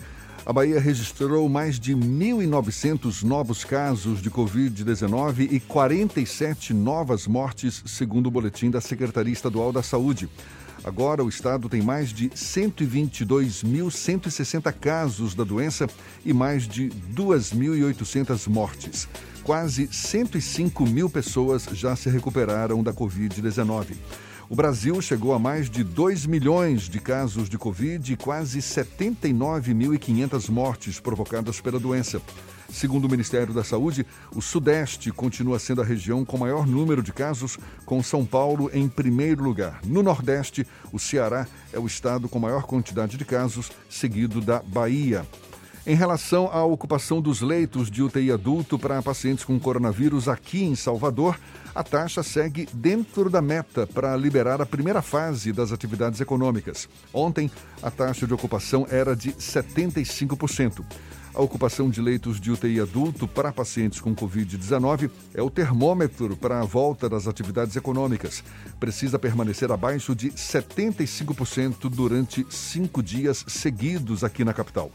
Salvador vai ter mais ônibus nas ruas nos próximos dias, assim que for confirmada a retomada das atividades econômicas suspensas por causa da pandemia. Segundo a Secretaria de Mobilidade de Salvador, com o início da primeira fase, a frota de ônibus vai ser ampliada de 45% para 70% no total ao longo de todo o dia. Vai ser inaugurada hoje pela Prefeitura a Unidade de Saúde da Família de Arraial do Retiro. A unidade vai ter capacidade para aproximadamente 650 pessoas por dia, com equipes de saúde da família e de saúde bucal. Entre os serviços que vão ser ofertados estão coleta de material para exames laboratoriais, vacinação, marcação de consultas de outras especialidades e exames. O secretário da Educação Municipal, Bruno Barral, vai apresentar hoje o protocolo da retomada das aulas em Salvador. Segundo o secretário, a retomada na rede municipal de ensino vai ser de forma gradual e contará com uma espécie de rodízio de estudantes, além de redução da capacidade nas salas em 50% dos alunos. Ainda segundo Bruno Barral, a retomada do ano letivo de forma presencial nas redes pública e privada poderá ocorrer no mês de setembro. E a loja de materiais de construção Ferreira Costa foi interditada por descumprir decreto municipal para conter a disseminação da Covid-19 em Salvador. Durante vistoria, os fiscais da Secretaria Municipal de Desenvolvimento e Urbanismo, com apoio da Polícia Militar, identificaram aglomeração de pessoas no local e o descumprimento da regra de utilização de apenas 50% do estacionamento. Agora, 8h27, rápido intervalo, a gente vai ali e volta já já. Você está ouvindo Isso é Bahia. Mulher, estão rolando vários sorteios massa aí nessa quarentena, viu? Fico direto curtindo as fotos, seguindo os perfis, marcando um bocado de amigo, pra ver se eu ganho alguma coisa, né? Menina, não acredito que você tá nessa ainda. Você não ficou sabendo da novidade, não, foi? Que novidade, B? Os sorteios da nota premiada Bahia já voltaram, homem. É mais vantagem. O melhor sorteio da quarentena é o da nota premiada Bahia. Serão 91 sorteados todo mês, 90 prêmios de 10 mil e um prêmio de 100 mil reais. Para participar é só se cadastrar em www.notapremiadabahia.ba.gov.br e sempre pedir o CPF na nota fiscal. Nesse mês o sorteio será no dia 20. Ah, e baixe também o aplicativo Preço da Hora. Lá você encontra os preços dos produtos que vai comprar. Nota Premiada Bahia, o melhor sorteio da quarentena. Governo do Estado. ITS Brasil, a internet da sua empresa. E a hora certa. 8 e 29 aqui na Tarde FM. ITS Brasil, a maior operadora especializada em atendimento no setor corporativo do Nordeste, presente em mais de 30 cidades, atuando há mais de 10 anos no mercado, com excelência em todos os níveis de link dedicado, com garantia de 100% da internet contratada, colocation e interligação entre filiais. Sua empresa merece o melhor em tecnologia. Conheça os nossos serviços em itsbrasil.net ou ligue para 71 3402 0800. A Tarde FM. Trânsito. A Tarde FM. Oferecimento Monobloco. Auto Center de portas abertas com serviço de leva e trás do seu carro. A gente volta a falar com Cláudia Menezes, acompanhando o fluxo de veículos na Grande Salvador. Tem novidades pra gente, Cláudia? Tô de volta, Jefferson, e chama atenção para os reflexos de um acidente envolvendo carro e moto no final da paralela, sentido rodoviária. Ainda tem um pouco de lentidão nesse trecho.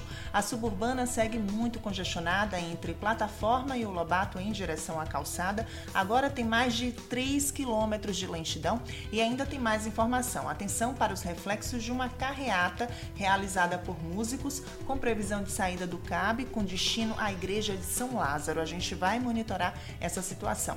Dica do dia NexGuard. Dê liberdade para o seu cão brincar onde e como quiser. Dê NexGuard para ele, o tablete mastigável sabor carne que protege o seu cão por 30 dias contra pulgas e carrapatos. Volto com você, Jefferson. Obrigado, Cláudia. Tarde FM de carona com quem ouve e gosta.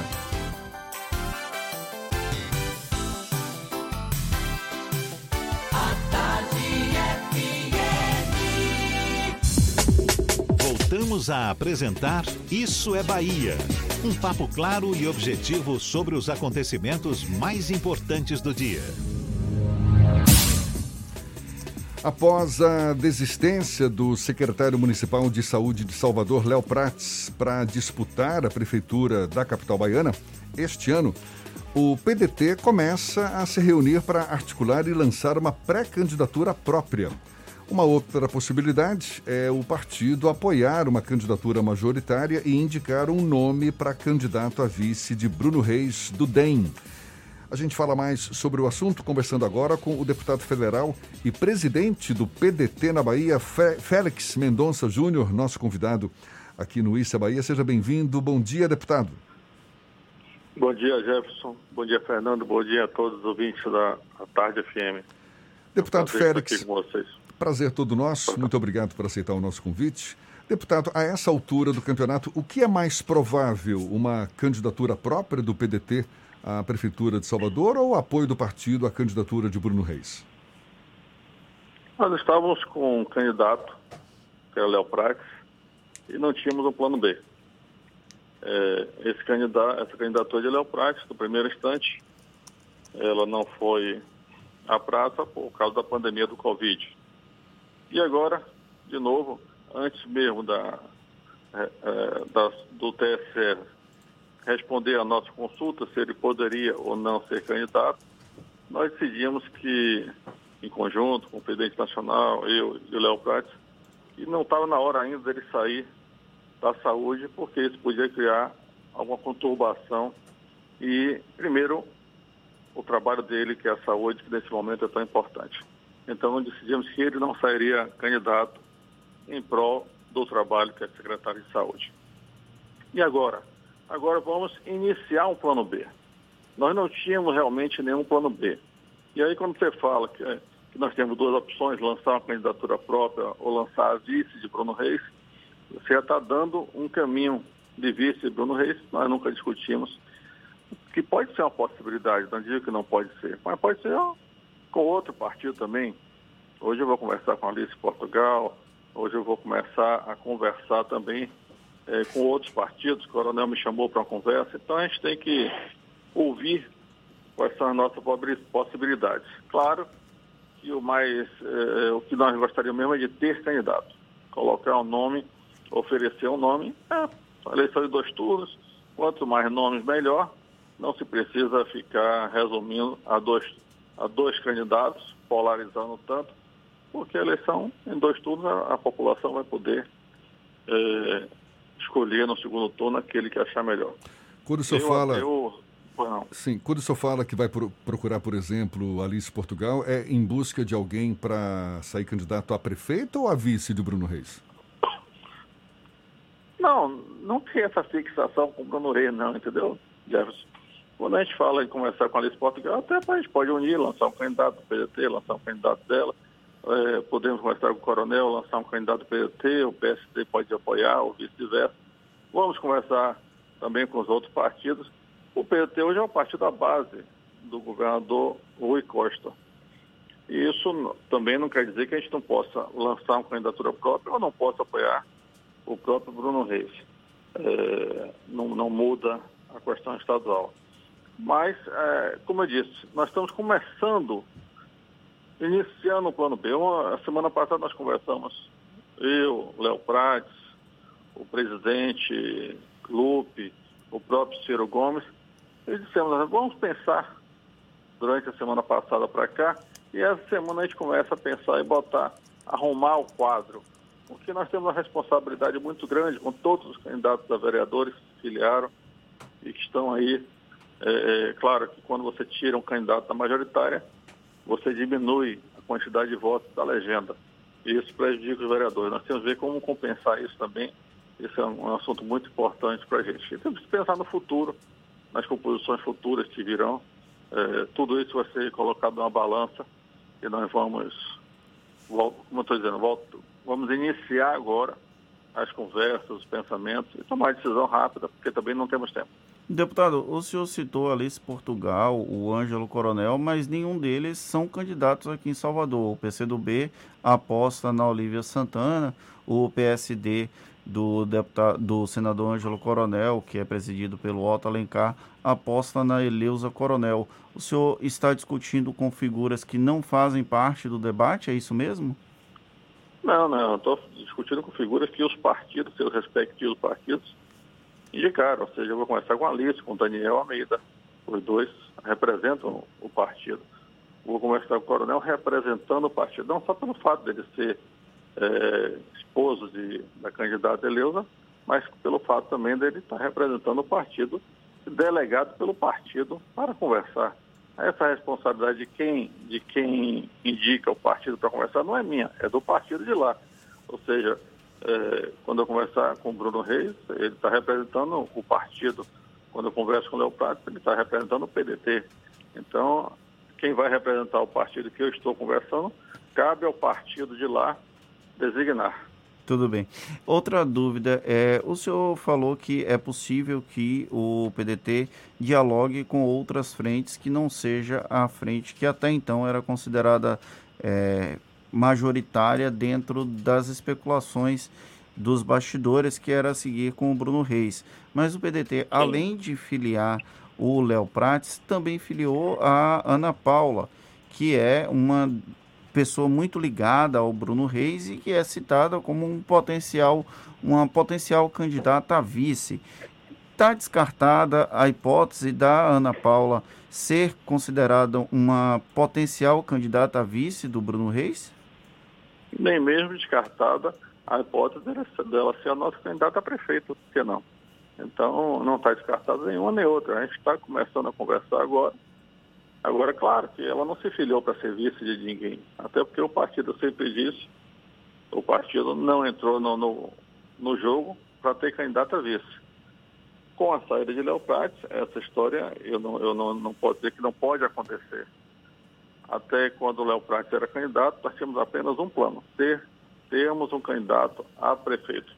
Agora vamos ver, agora quem vai decidir é o partido, o partido em conjunto, não vai ter interferência nenhuma externa. E, como sempre aconteceu no PDT aqui, Salvador da Bahia, o PDT é um partido autônomo. Ele toma suas decisões e ele arca com suas consequências benéficas ou não.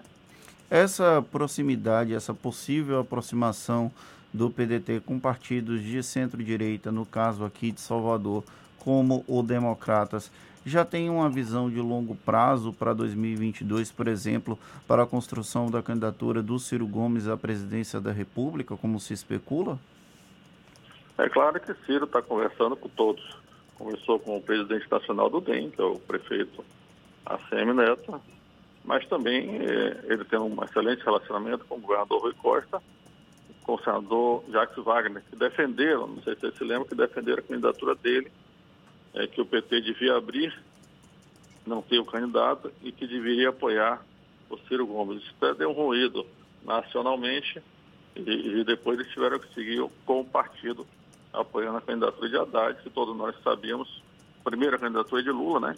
Que todos nós sabíamos que era candidatura inexistente, porque ele estava inapto, e depois a candidatura de Haddad, que também todos nós sabíamos que era candidatura para ser derrotada que eles seriam candidatos a ser derrotados. Mas eles tiveram que seguir isso acompanhando o partido que é natural.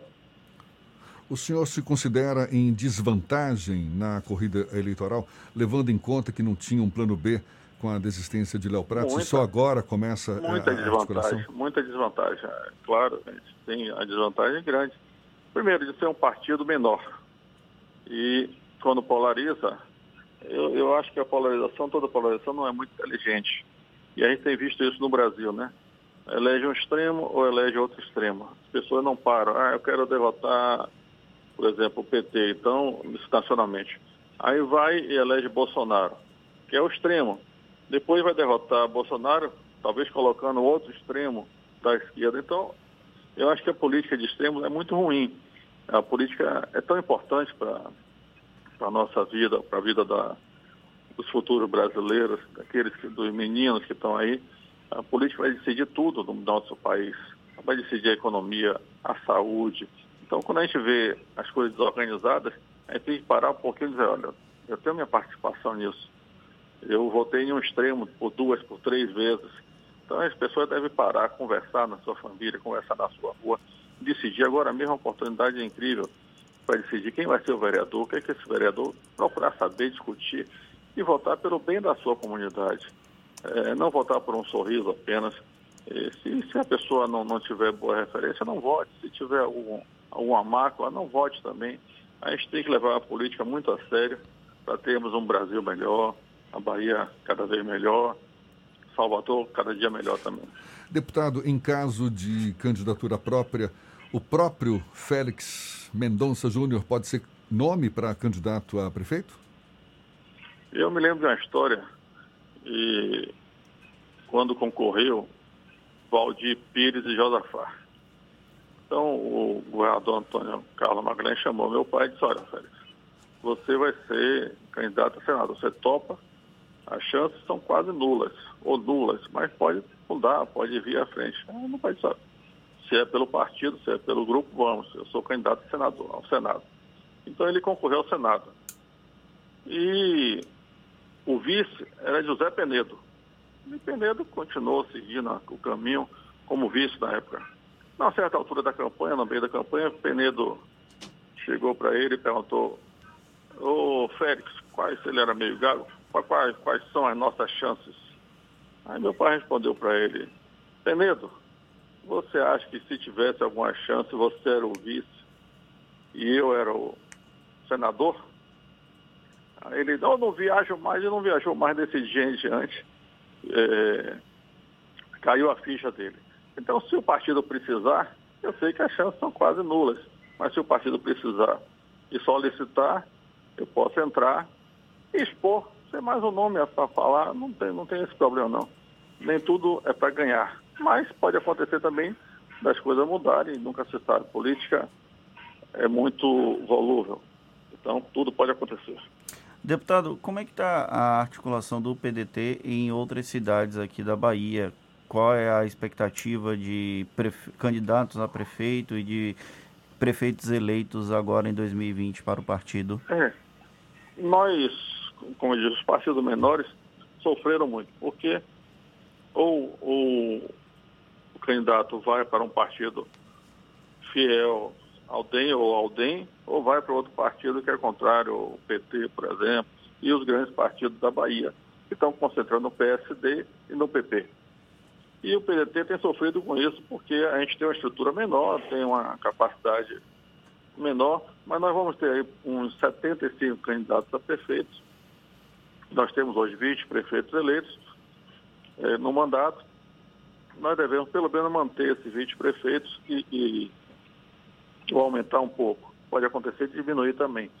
Mas o importante nosso é a candidatura presidencial em 2022. Aí sim a gente espera que o partido possa crescer um pouco e ser mais uma opção a mais é, para a população. Eu acho que a população tem que ter opções claras. O partido é um partido que defende o trabalhismo, ou seja, o trabalho, e defende a educação. entrei no PDT sem conhecer ninguém por, por causa da educação, era um partido que, em tudo que se refere à educação, ele vota a favor, ele briga e ele constrói. Então, se nós tivermos uma educação de qualidade, vamos ter um Brasil melhor daqui a 30 anos, 20 anos, 50 anos, ninguém sabe. Mas tudo depende da educação, até para as pessoas serem educadas para saberem votar. E hoje nem as instituições, as pessoas sabem.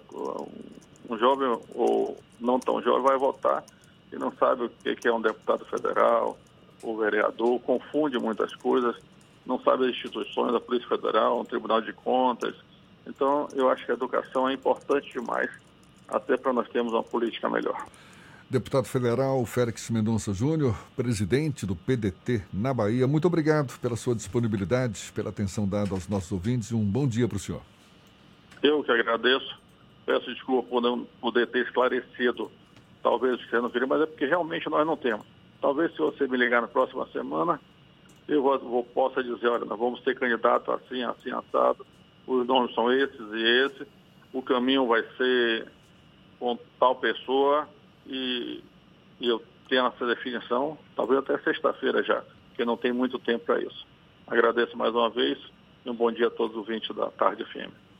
E essa conversa vai estar disponível também logo mais nos nossos canais no YouTube, Spotify, iTunes e Deezer. Agora 8h46 na Tarde FM. Você está ouvindo Isso é Bahia. Mesmo num tempo como o que estamos vivendo, não dá para parar de estudar, especialmente se você quiser ser médico, não é? Então, continuando nossa série sobre medicina, vamos falar com a coordenadora de internato da Unime, Carolina Amoretti. Bom dia, Carolina, tudo bem? Como não parar de estudar, principalmente num caso como o curso de medicina, em que as aulas práticas são fundamentais? Do aluno de medicina é solicitado muita dedicação. Então, a Faculdade de Medicina da Unime tem sido muito parceira nesse momento que o aluno precisa se reorganizar e as próprias aulas estão sendo reorganizadas de maneira uh, online, com o professor presencial, para que o aluno possa tirar suas dúvidas e organizar o seu estudo no momento do, do encontro e assim possa manter o seu aprendizado uh, na evolução que é necessária. As aulas que não foram possíveis por motivos da pandemia nesse momento vão ser uh, repostas uh, no momento que a comunidade entender que é adequado que esse aluno esteja em campo. Então, dá para estudar com segurança mesmo presencialmente? Serão implementados protocolos de segurança e higienização nas unidades? Sim, é possível estudar com segurança presencialmente, desde que os, uh, as pessoas que vão organizar essas aulas estejam preocupadas com a segurança de todos, tanto de alunos quanto de funcionários. E isso é uma coisa que a gente encontra na equipe gestora da, da Unime, onde existe, onde existiu a aquisição de equipamento de proteção individual. As turmas das aulas presenciais uh, estão sendo escaladas uh, com número reduzido de alunos em ambientes amplos para que evitem o contato social e a gente possa manter uma distância de um a dois metros entre um aluno e outro com maior frequência de limpeza dos ambientes e, e uso de álcool gel. Carolina, obrigado pela sua participação. É isso aí, cuidar das pessoas nunca foi tão importante. Por isso, as inscrições para o vestibular de medicina vão até o dia 10 de agosto. E para quem quiser usar a nota do Enem, hoje é o último dia. Corra, acesse unime.edu.br. Unime. Todo dia é dia de acreditar. Primeiro curso 100% via Instagram do Brasil. Oficinas via WhatsApp, seminários, painéis setoriais, workshops, encontros de empresários. Tudo digital e gratuito.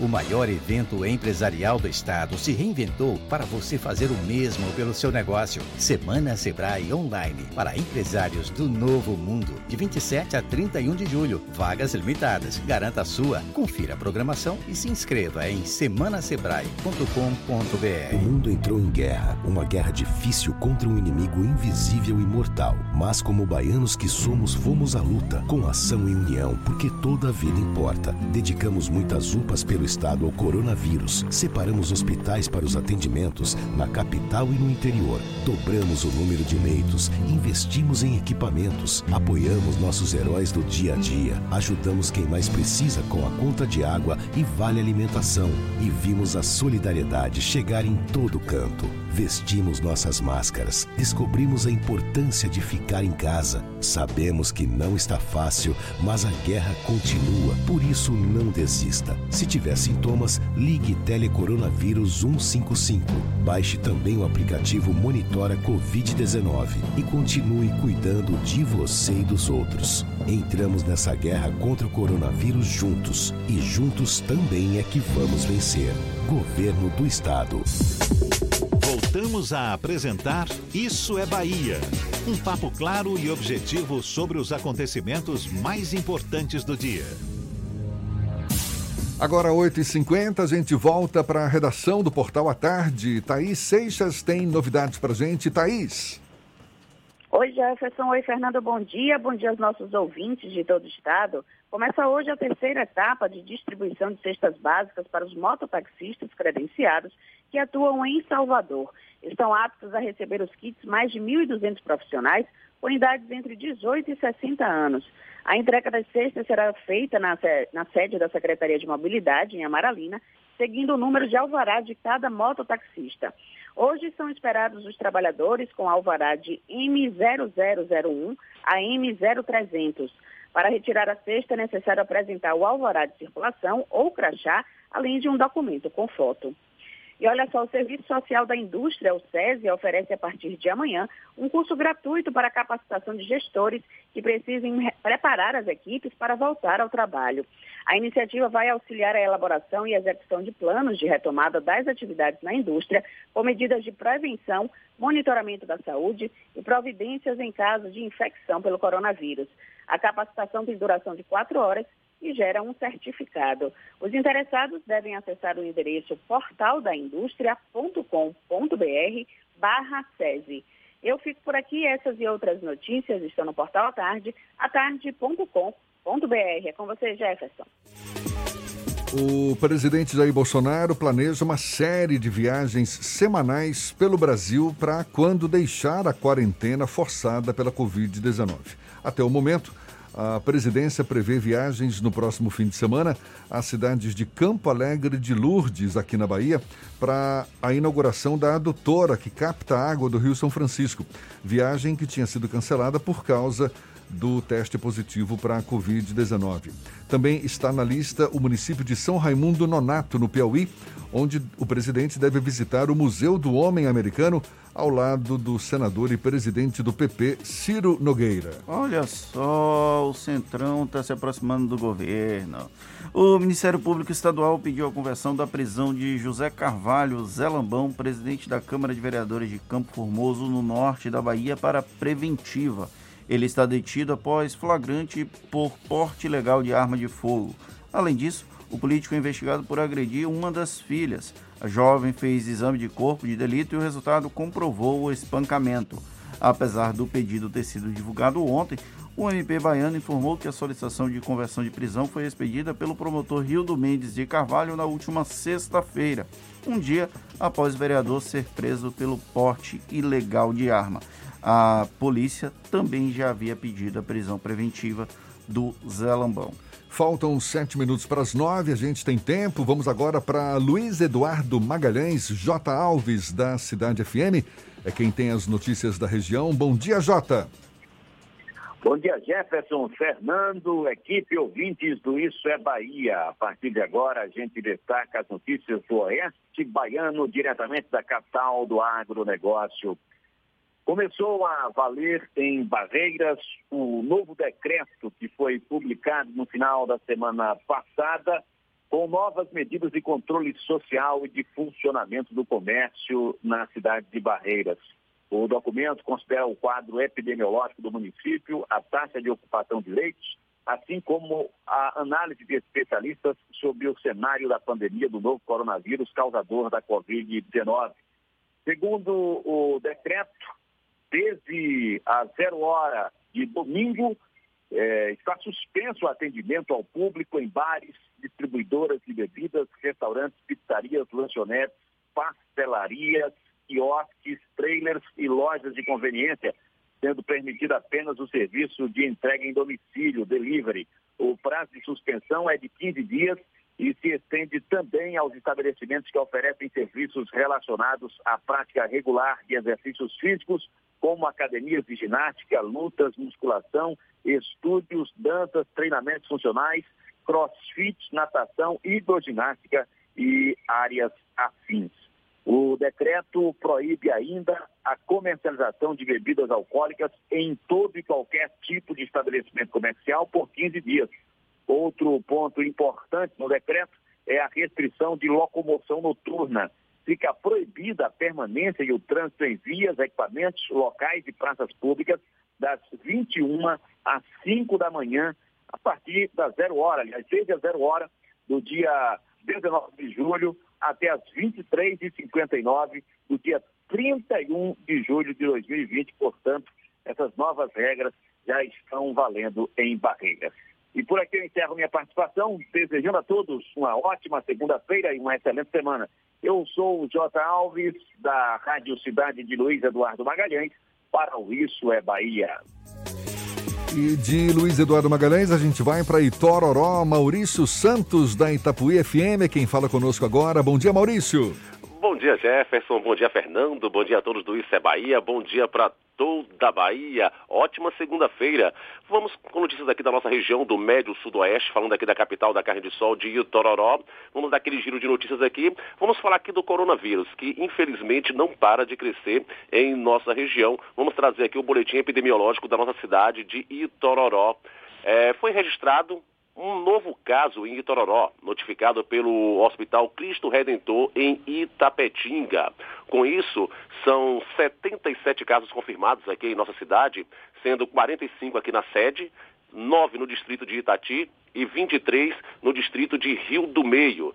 Desses casos, desses 77 casos, 37 é, está curado, 37 está ativo e são três óbitos.